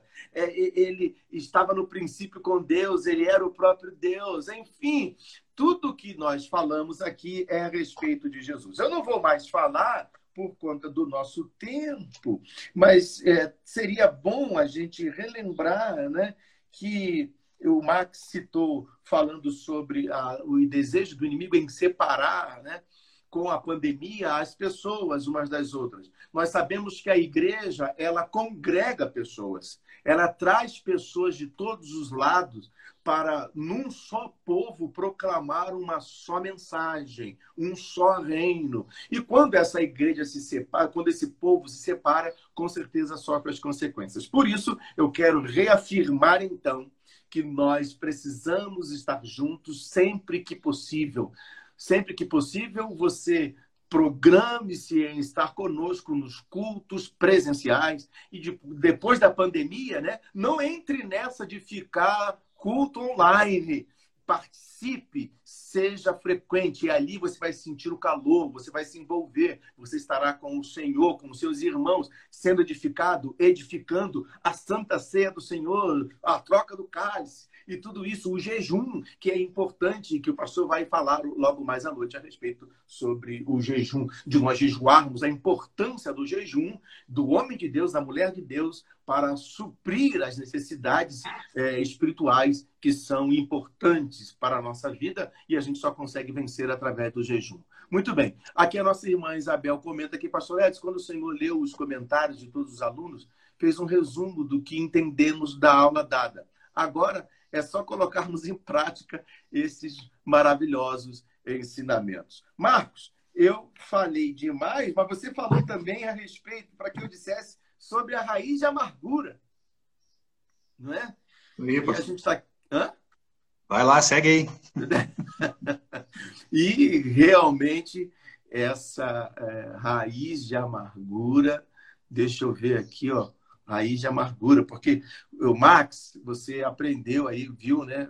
Você tem visto sempre nas aulas aqui, sempre acompanha com a gente, né? A classe de escola bíblica dominical. Bem-vindo, Alex, a Laíde também, Jesus, nossa irmã Laíde ali da Vila. O quanto é difícil, difícil não, que a gente, para estudar com o Marcos, a gente tem que ter umas quatro Bíblias, cada uma aberta, numa passagem, numa passagem né? mas a internet com diversas, diversas páginas aqui para dar conta, não é? Para a gente poder. É, senão a gente perde. Então, é por isso que eu tô com o meu arsenal aqui, viu, pastor Edson? A gente está aqui, eu tô no celular, mas eu tô com três. Por trás do celular tem três monitores, assim, ó. Cada hora eu olho para um. pois é, rapaz, porque né, senão a gente se perde no meio do caminho. Mas você que nos assiste, você que participa com a gente, e a gente quer é, ratificar aqui como é importante você estar tá conosco. Né? É, a sua participação é fundamental, que você possa permanecer aí né, até o final. A bênção de Deus, a melhor, às vezes, a melhor coisa fica para o final. Né? Glória a Deus. A gente, é, falando sobre a amargura, né, rapidamente, eu falei que não ia dizer, não, mas como o Marcos falou que, que, que eu vou falar da, da, da, amargura, né, eu acho que a amargura é algo terrível. Né? Ela, ela nasce né, e cresce no coração quando se tira Deus do centro. Né? É, e, e, se valoriza muito apenas a, a, dor da pessoa. É um coração, né? é, é um baú cheio de, de, de, de, de males, né? a amargura. E, e, a, a, Bíblia fala que nós devemos fugir, né? lá em Hebreus né? 12, 15. Deixa eu ver se eu encontro aqui. Eu acho que eu já deixei aberto aqui, Hebreus 12, 15. Né? É, cuidem que ninguém se exclua da graça de Deus, que nenhuma raiz de amargura brote e cause perturbação, contaminando muitos. Então veja que a amargura não só contamina a pessoa, mas contamina outros também, né? E a amargura, pelo que as escrituras nos diz, é quando a pessoa não se envolve com a graça de Deus. Porque o texto diz: ninguém se exclua da graça de Deus. E quando nós nos esquecemos da graça de Deus, é porque nós estamos usando a lei. E aí, dentro de um contexto, né, a lei é, que os judeus seguiram, ela foi, ela caducou e Cristo nos oferece a graça. Não estamos falando da lei moral, mas da lei cerimonial e de alguns quesitos que a lei era para um povo que estava saído da terra do Egito e que precisava de leis estabelecidas que viessem da parte de Deus.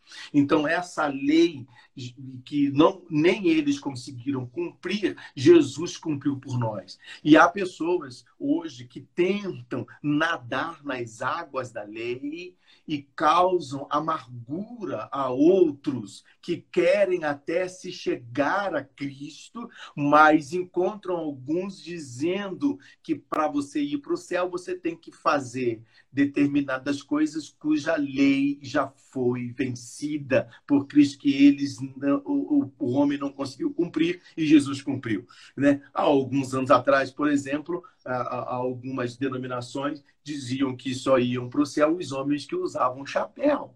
Né? Então, também algumas pessoas é, se embrenharam por uma atitude completamente contrária às escrituras, ao ensino que a palavra de Deus nos diz, que a roupa tinha um valor salvífico, a roupa que se usava e tantas outras coisas. E às vezes as pessoas eram impedidas de entrar na igreja até para ouvir a palavra, por causa dessas tradições que os judeus tinham como aquele povo escolhido. Mas a igreja de Cristo, e muita gente acabou ficando amargurada, muita gente acabou carregando um peso que não era dela. Jesus a mensagem de Jesus é o contrário: vinde a mim, todos vós que estáis cansados e sobrecarregados e oprimidos em algumas, versões, e eu vos aliviarei né? Tomai sobre vós o meu jugo e aprender de mim, que sou manso e humilde de coração, e vocês vão encontrar descanso para as vossas almas. Não há o porquê nós carregarmos as pessoas de um peso e as pessoas acabam se enchendo de amargura e perturbação, causando perturbação na mente, no coração, na alma, e a pessoa acaba fugindo da verdade da Escritura. Muita gente hoje está fora da igreja, fora do Senhor, porque entenderam errado as escrituras sagradas. Jesus veio nos libertar, como Marcos falou ainda há pouco, na primeira fala. Jesus veio desfazer as obras do diabo. E então a amargura, não carregue uma amargura, um peso, um mal, até sobre quem te ofendeu, sobre alguém que lhe tratou erroneamente, fora do contexto das escrituras, que você supere tudo isso e que você volte para quem? Para aquele que te dá graça para vencer, para aquele que te ajuda a vencer, né? E aqui a nossa irmã Isabel, aproveitando a chance, ela já comenta que a raiz de amargura quase sempre gera autoestima baixa e muitas ignorâncias e sofrimentos. Então, não se exclua da graça de Deus. Deus te ama, a graça de Deus está sobre você. Não carregue uma amargura, um peso que Deus já levou, que Jesus, né? Deus já levou eh, na pessoa de Jesus, na cruz do Calvário, ele já te libertou de qualquer amargura que você possa ter. Amém? Marcos, devolvo a palavra a você, meu querido. Já são 11 horas e 38 minutos. Amém, pastor. Eu peguei a palavra aí, eu acho que era 10 e 15, né? então vamos lá, né? É, vamos botar a bola no chão aí. A gente ia fazer uma inovação né, na aula de hoje, porque eu ia colocar o Max para iniciar o segundo bloco.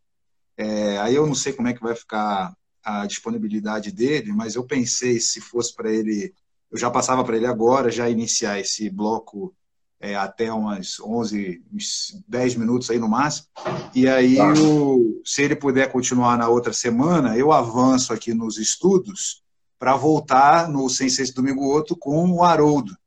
Então, pastor, eu acho que fica bom assim. Só citar só o versículo que ele pediu para eu achar. É, na verdade, o pastor também mencionou aí, né? É, João 7,38, o Senhor Jesus diz: Quem crê em mim, como diz as Escrituras, do seu interior fluirão um rio de água viva. Essa escritura é, tem várias passagens dentro de como diz a Escritura. Uma delas é Isaías 58, 11.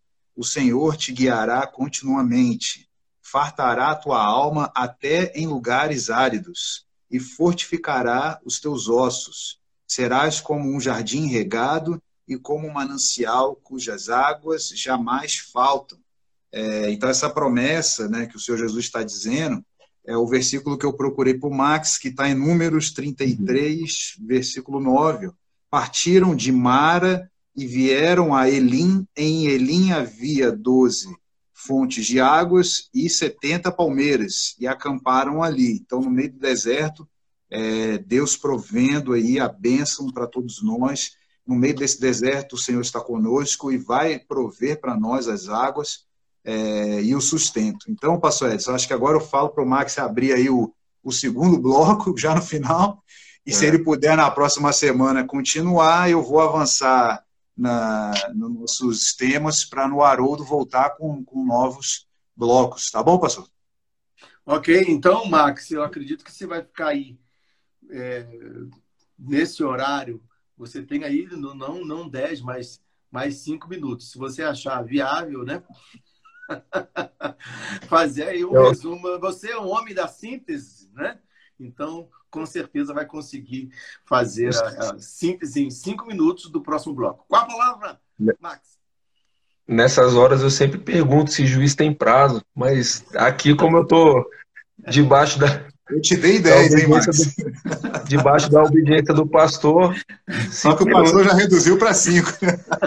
Não, mas, mas serão, mas serão. Olha, olha só, só comentar o seguinte, né? Que é o oásis de Elim, né? E é a palavra Elim significa lugar de descanso, né? Então você vê como que é, as coisas de Deus são maravilhosas, né? Mesmo na Bíblia, quando você começa a fazer as pesquisas, você vê que elas vão se casando, né? E as indicações elas estão ali na nossa cara para quem quiser ver, para quem quiser ver. Basta você não fazer uma leitura literal da, da Bíblia, porque a Bíblia, ela embora ela tenha é, é, mensagens literais para nós, né? Ela é uma palavra viva e é uma palavra espiritual também.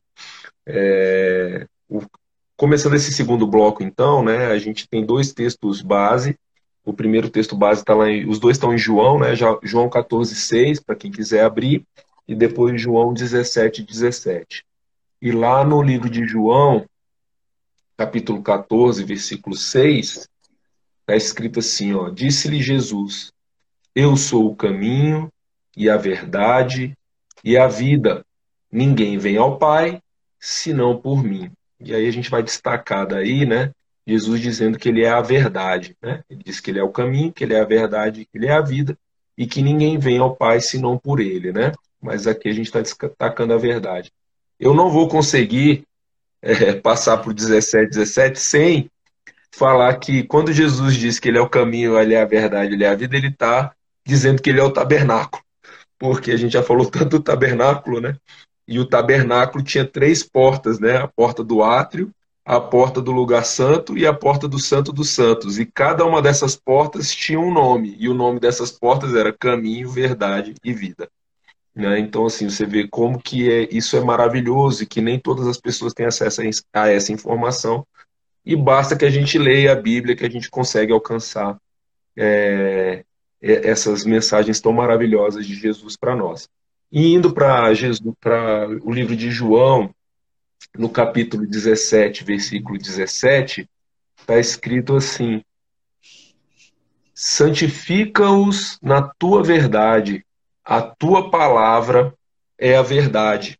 Então, o próprio João está dizendo aqui que a palavra de Deus é a verdade, né? E aí é esse o, o ensinamento, Marquinhos, que eu aprendi a, primeira vez que eu ouvi, eu, eu ouvi contigo quando a gente estava lá naqueles estudos bíblicos de 2015, 16, com o seu primo, né? E isso ficou assim registrado na minha mente de uma forma que é indelével, porque é muito marcante, né? O que, que a gente pode instruir é, do, do que está escrito em João e a, por um, um, puro raciocínio lógico a gente depreende e a gente conclui, né? Jesus diz que ele é a verdade e a Bíblia diz que a palavra é a verdade. Então, se Jesus é a verdade e a palavra é a verdade, a palavra é Jesus e Jesus é a palavra. Então, toda vez que a gente pega a Bíblia, a gente está olhando diretamente para Jesus Cristo. Toda vez que a gente lê a Bíblia, a gente está lendo diretamente Jesus Cristo. Toda vez que alguma palavra toca no nosso coração, é Jesus tocando no nosso coração. Toda vez que a gente se abre para mentalizar, para meditar, para tentar entender o que, que aquela palavra está tentando dizer para nós, nós estamos diretamente criando uma relação de intimidade com Cristo. E quem não quer ter uma relação de intimidade com Cristo? Todos nós queremos ter, todos nós cristãos, queremos ter uma vida de intimidade com Cristo. É, e isso me faz lembrar, como o nosso texto, eu sei que eu só tenho cinco minutos, então vou ser rápido, é, como o nosso texto é, é sobre a água, é sobre a água, mas também quando a gente estuda a água, a gente vê que a água nos remete à palavra que nos remete a Cristo. Se você abrir a sua Bíblia lá em Gênesis 1, 2, né, eu lembro que domingo passado o pastor Quinelato ele falou, né, lá em Gênesis 1, você vai ver Deus, você vai ver o Espírito Santo parando sobre as águas, e aí você vai lá em João e João vai dizer que o verbo se fez carne remetendo a Cristo. Mas você, para entender a trindade, basta que você abra a sua Bíblia lá em, em Gênesis 1, 2, com o conhecimento do que a gente acabou de dizer para aqui, que você vai ver que o Espírito de Deus ele se movia sobre a face das águas. Então, Cristo também está nessa tipologia no próprio livro de Gênesis, no versículo 2. Né? E a primeira e o primeiro milagre de Jesus registrado na Bíblia é a transformação da água em vinho. E quando a gente volta também no Velho Testamento, a gente vê, salvo engano, no livro de Levítico, falando que o, o sangue é vida. E Jesus, quando ele está na, na, ceia, na Santa Ceia, ele fala assim: ó, o vinho representa o meu sangue, né? Então ele está transformando a água em vinho, ele está transformando a verdade que é Cristo, a própria palavra dele, em vida. Né? Então, essa é uma mensagem espiritual maravilhosa para cada um de nós, para que nós possamos levar o nosso domingo, a nossa semana, a nossa vida com muita bênção e com muita firmeza e fortaleza em Jesus Cristo, que é o nosso verdadeiro, único, suficiente Salvador. Só para eu fechar, Pastor Edson, o senhor estava comentando sobre a raiz de amargura e a graça de Jesus Cristo, que ele veio para nos libertar, né? Então, a gente, quando. É, isso é maravilhoso, por quê? Porque Jesus ele não requer nada de nós. O senhor estava falando, as pessoas, ah, eu leio a Bíblia, ah, eu tenho que fazer isso, eu tenho que fazer aquilo, eu tenho que fazer aquilo outro para eu poder me salvar, né? Como aquele fariseu que ficava batendo no peito, né, para ficar mostrando que ele estava jejuando e que ele fazia outras tantas coisas e que ele merecia a salvação. Mas o nosso Deus não é um Deus que funciona assim, né? Mais uma vez eu vou voltar no deserto, mais uma vez eu vou voltar no tabernáculo, né? O Deus, Deus provia para si mesmo todas as coisas que eram necessárias no tabernáculo. Ele provia para si mesmo, não era o homem que estava provendo para ele. Toda vez que a gente olhar para qualquer uma religião, você vai perceber isso no budismo, no espiritismo, no hinduísmo, no islamismo. Você vai perceber pessoas entregando coisas para Deus como se Deus, no, no, é, é, na mitologia grega e na mitologia romana também, pessoas entregando coisas para Deus como se fosse necessário você entregar algo e você prover algo para um Deus para que aquilo, para que, para que aquele Deus possa te trazer algo de volta. E o nosso Deus não é assim, ele é um Deus que ele é autossuficiente, que a única coisa que ele deu quer para nós é nos libertar. E essa liberdade é: você é livre para dizer que você me ama ou que você não me ama e você dizendo que você me ama, eu estou aqui e eu vou te abraçar. É isso aí, pastor, a palavra é sua. Amém, glória a Deus, né? E a gente vai deixar para próximo, esse próximo bloco, os comentários e os estudos para o próximo domingo, não é? Que inclusive o nosso próximo domingo já será também uh, teremos a Santa Ceia do Senhor. E a gente vai fazer, o pastor vai fazer a, a, divulgação de como será a próxima, de como será realizada a próxima Santa Ceia. Eu quero dizer aos irmãos que eu separei aqui para você, ó, tá lacrado, tá vendo? Tá até no plástico ainda, olha, um livro para hoje a gente sortear. Marcos, prepara a pergunta para o povo aí, né, é, diante do que a gente estudou. O livro é Justiça Estabelecida, Graça manifesta. Esse é um livro do pastor José Rodrigues, né? Você está lendo aí ao contrário, mas tudo bem, né? É um livro do pastor José Rodrigues, A Missão Cristã Mundial. Justiça estabelecida, graça manifesta. Nós não anotamos os nomes dos, daqueles que estavam com a gente, mas então, Marcos, aquele que responder primeiro a pergunta, né? E colocar aí na tela a resposta à sua pergunta, vai receber, então, este livro de brinde. Justiça estabelecida, graça manifesta. Tá bom? Então você pode, é, hoje ainda, ganhar esse livro. Quero dizer a você que, para ter acesso ao culto de domingo, é importante que você faça a sua inscrição. Nós disponibilizamos um link, e, e Haroldo, se você estiver aí é, assistindo, acredito que esteja você e Aline, é, publica aí o, o link para a pessoa poder acessar, tá bom? Por favor, para que é, a pessoa possa fazer o seu acesso. Neste link é uma página. Nessa página, você vai encontrar em primeira mão ali uma mensagem pastoral, uma pequena mensagem pastoral ali. E também, você, com, a, com esse link, você tem todas as passagens bíblicas para a escola bíblica dominical. Todas as passagens. Então, o Marcos, o, o, o, e o Max, né? E nós vamos fazer com que o presbítero Haroldo possa compartilhar, colocar lá no link é, é, a, todas as passagens bíblicas que serão ditas no domingo, no próximo domingo, para que você possa estudar, para que você possa estar ativo, né? E trazer é, também uma bagagem para comentar conosco aqui na nossa classe da Escola Bíblica Dominical. Faça a sua inscrição, será muito bom tê-lo. Infelizmente, nós temos uma previsão de 40 pessoas, mas com certeza é, será possível a sua ida. A gente né, está ali para recebê-lo com muito carinho, com toda a atenção necessária, tá bom? Eu quero convidar aqui para o encerramento o pastor Quinelato, né? E ele vai também estar conosco para fazer o encerramento da nossa classe de hoje, os comentários finais. E Marcos vai preparar a pergunta, não é? Para que a gente possa, para que os irmãos possam é, é, responder, tá bom?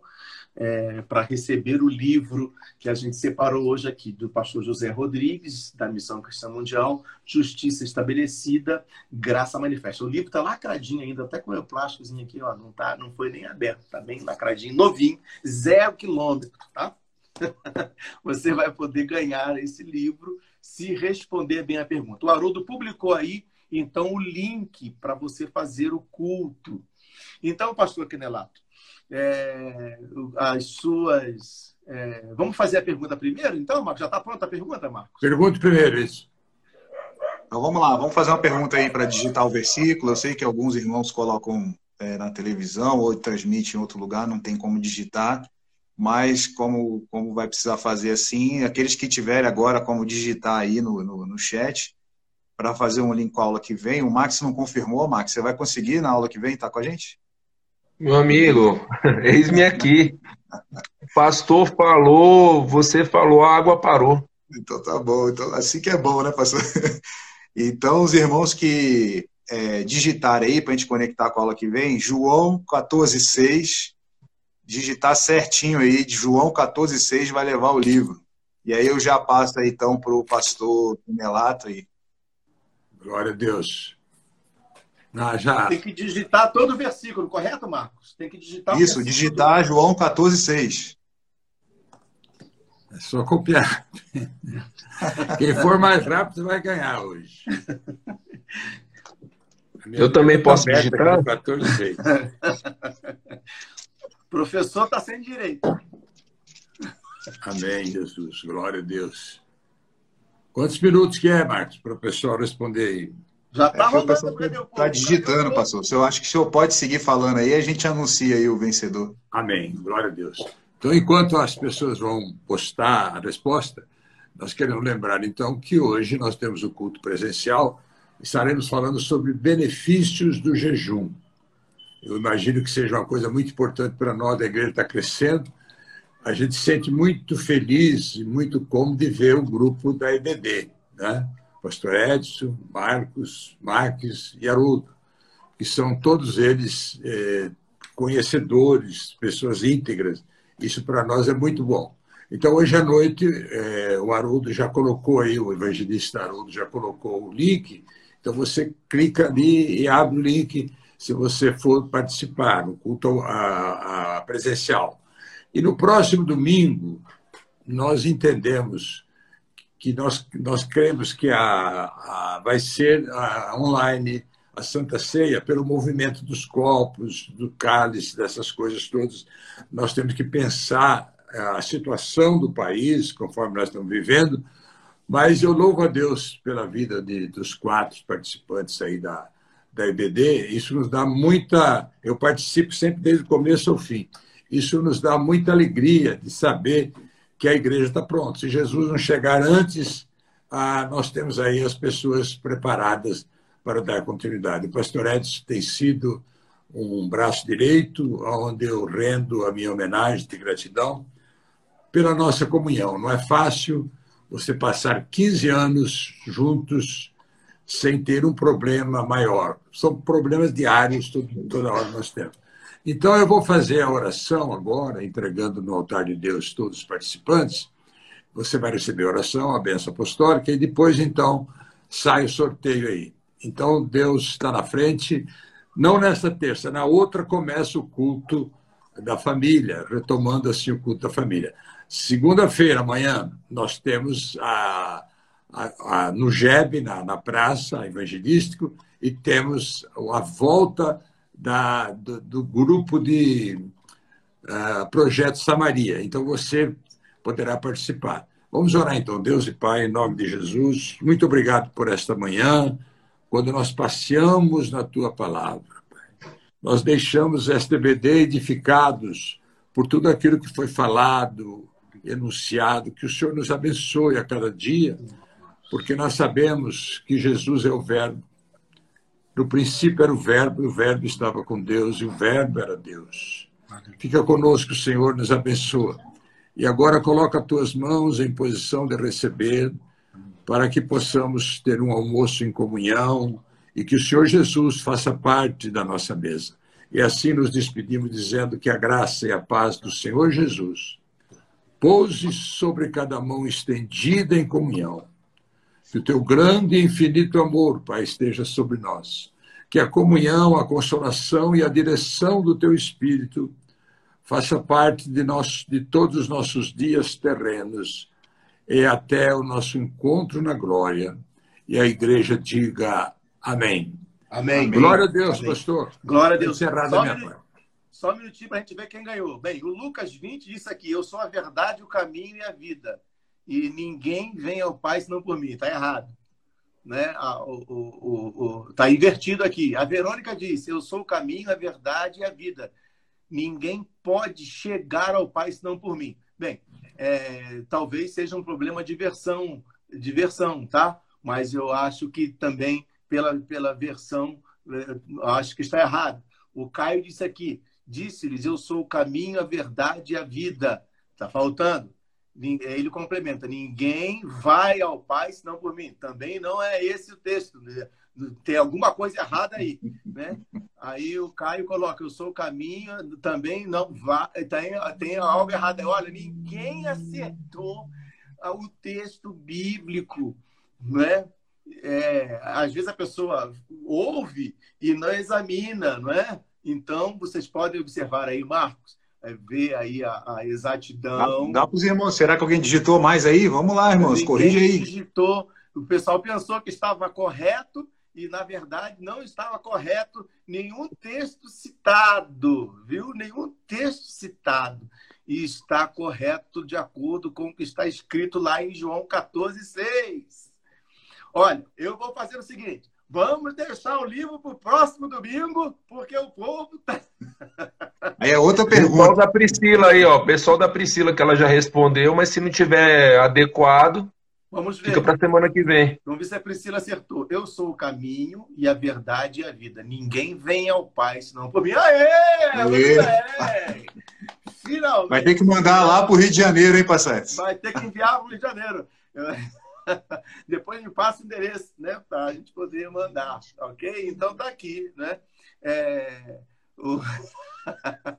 o Lucas botou aqui, vocês querem na tradução da Septuaginta? É. Não, Lucas, essa regra aí o já tinha falado, que essa, é. ele realmente, pela, pelo que ele colocou ali, foi o que Jesus disse, mas a gente tinha falado dessa regra, o pastor falou, né? Que é para colocar igualzinho. Igualzinho, exatamente. É. Ninguém. E o texto, só para a gente poder, estamos em EBD, o texto não é ninguém vai.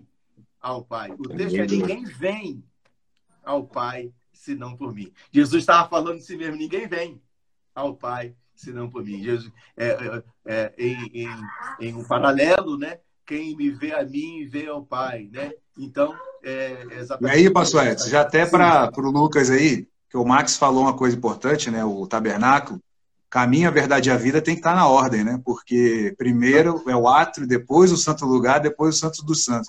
Viu aí, Lucas? é verdade. Então tá aí.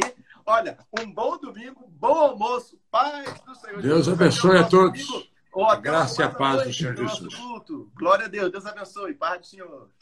Amém. Amém. Oh.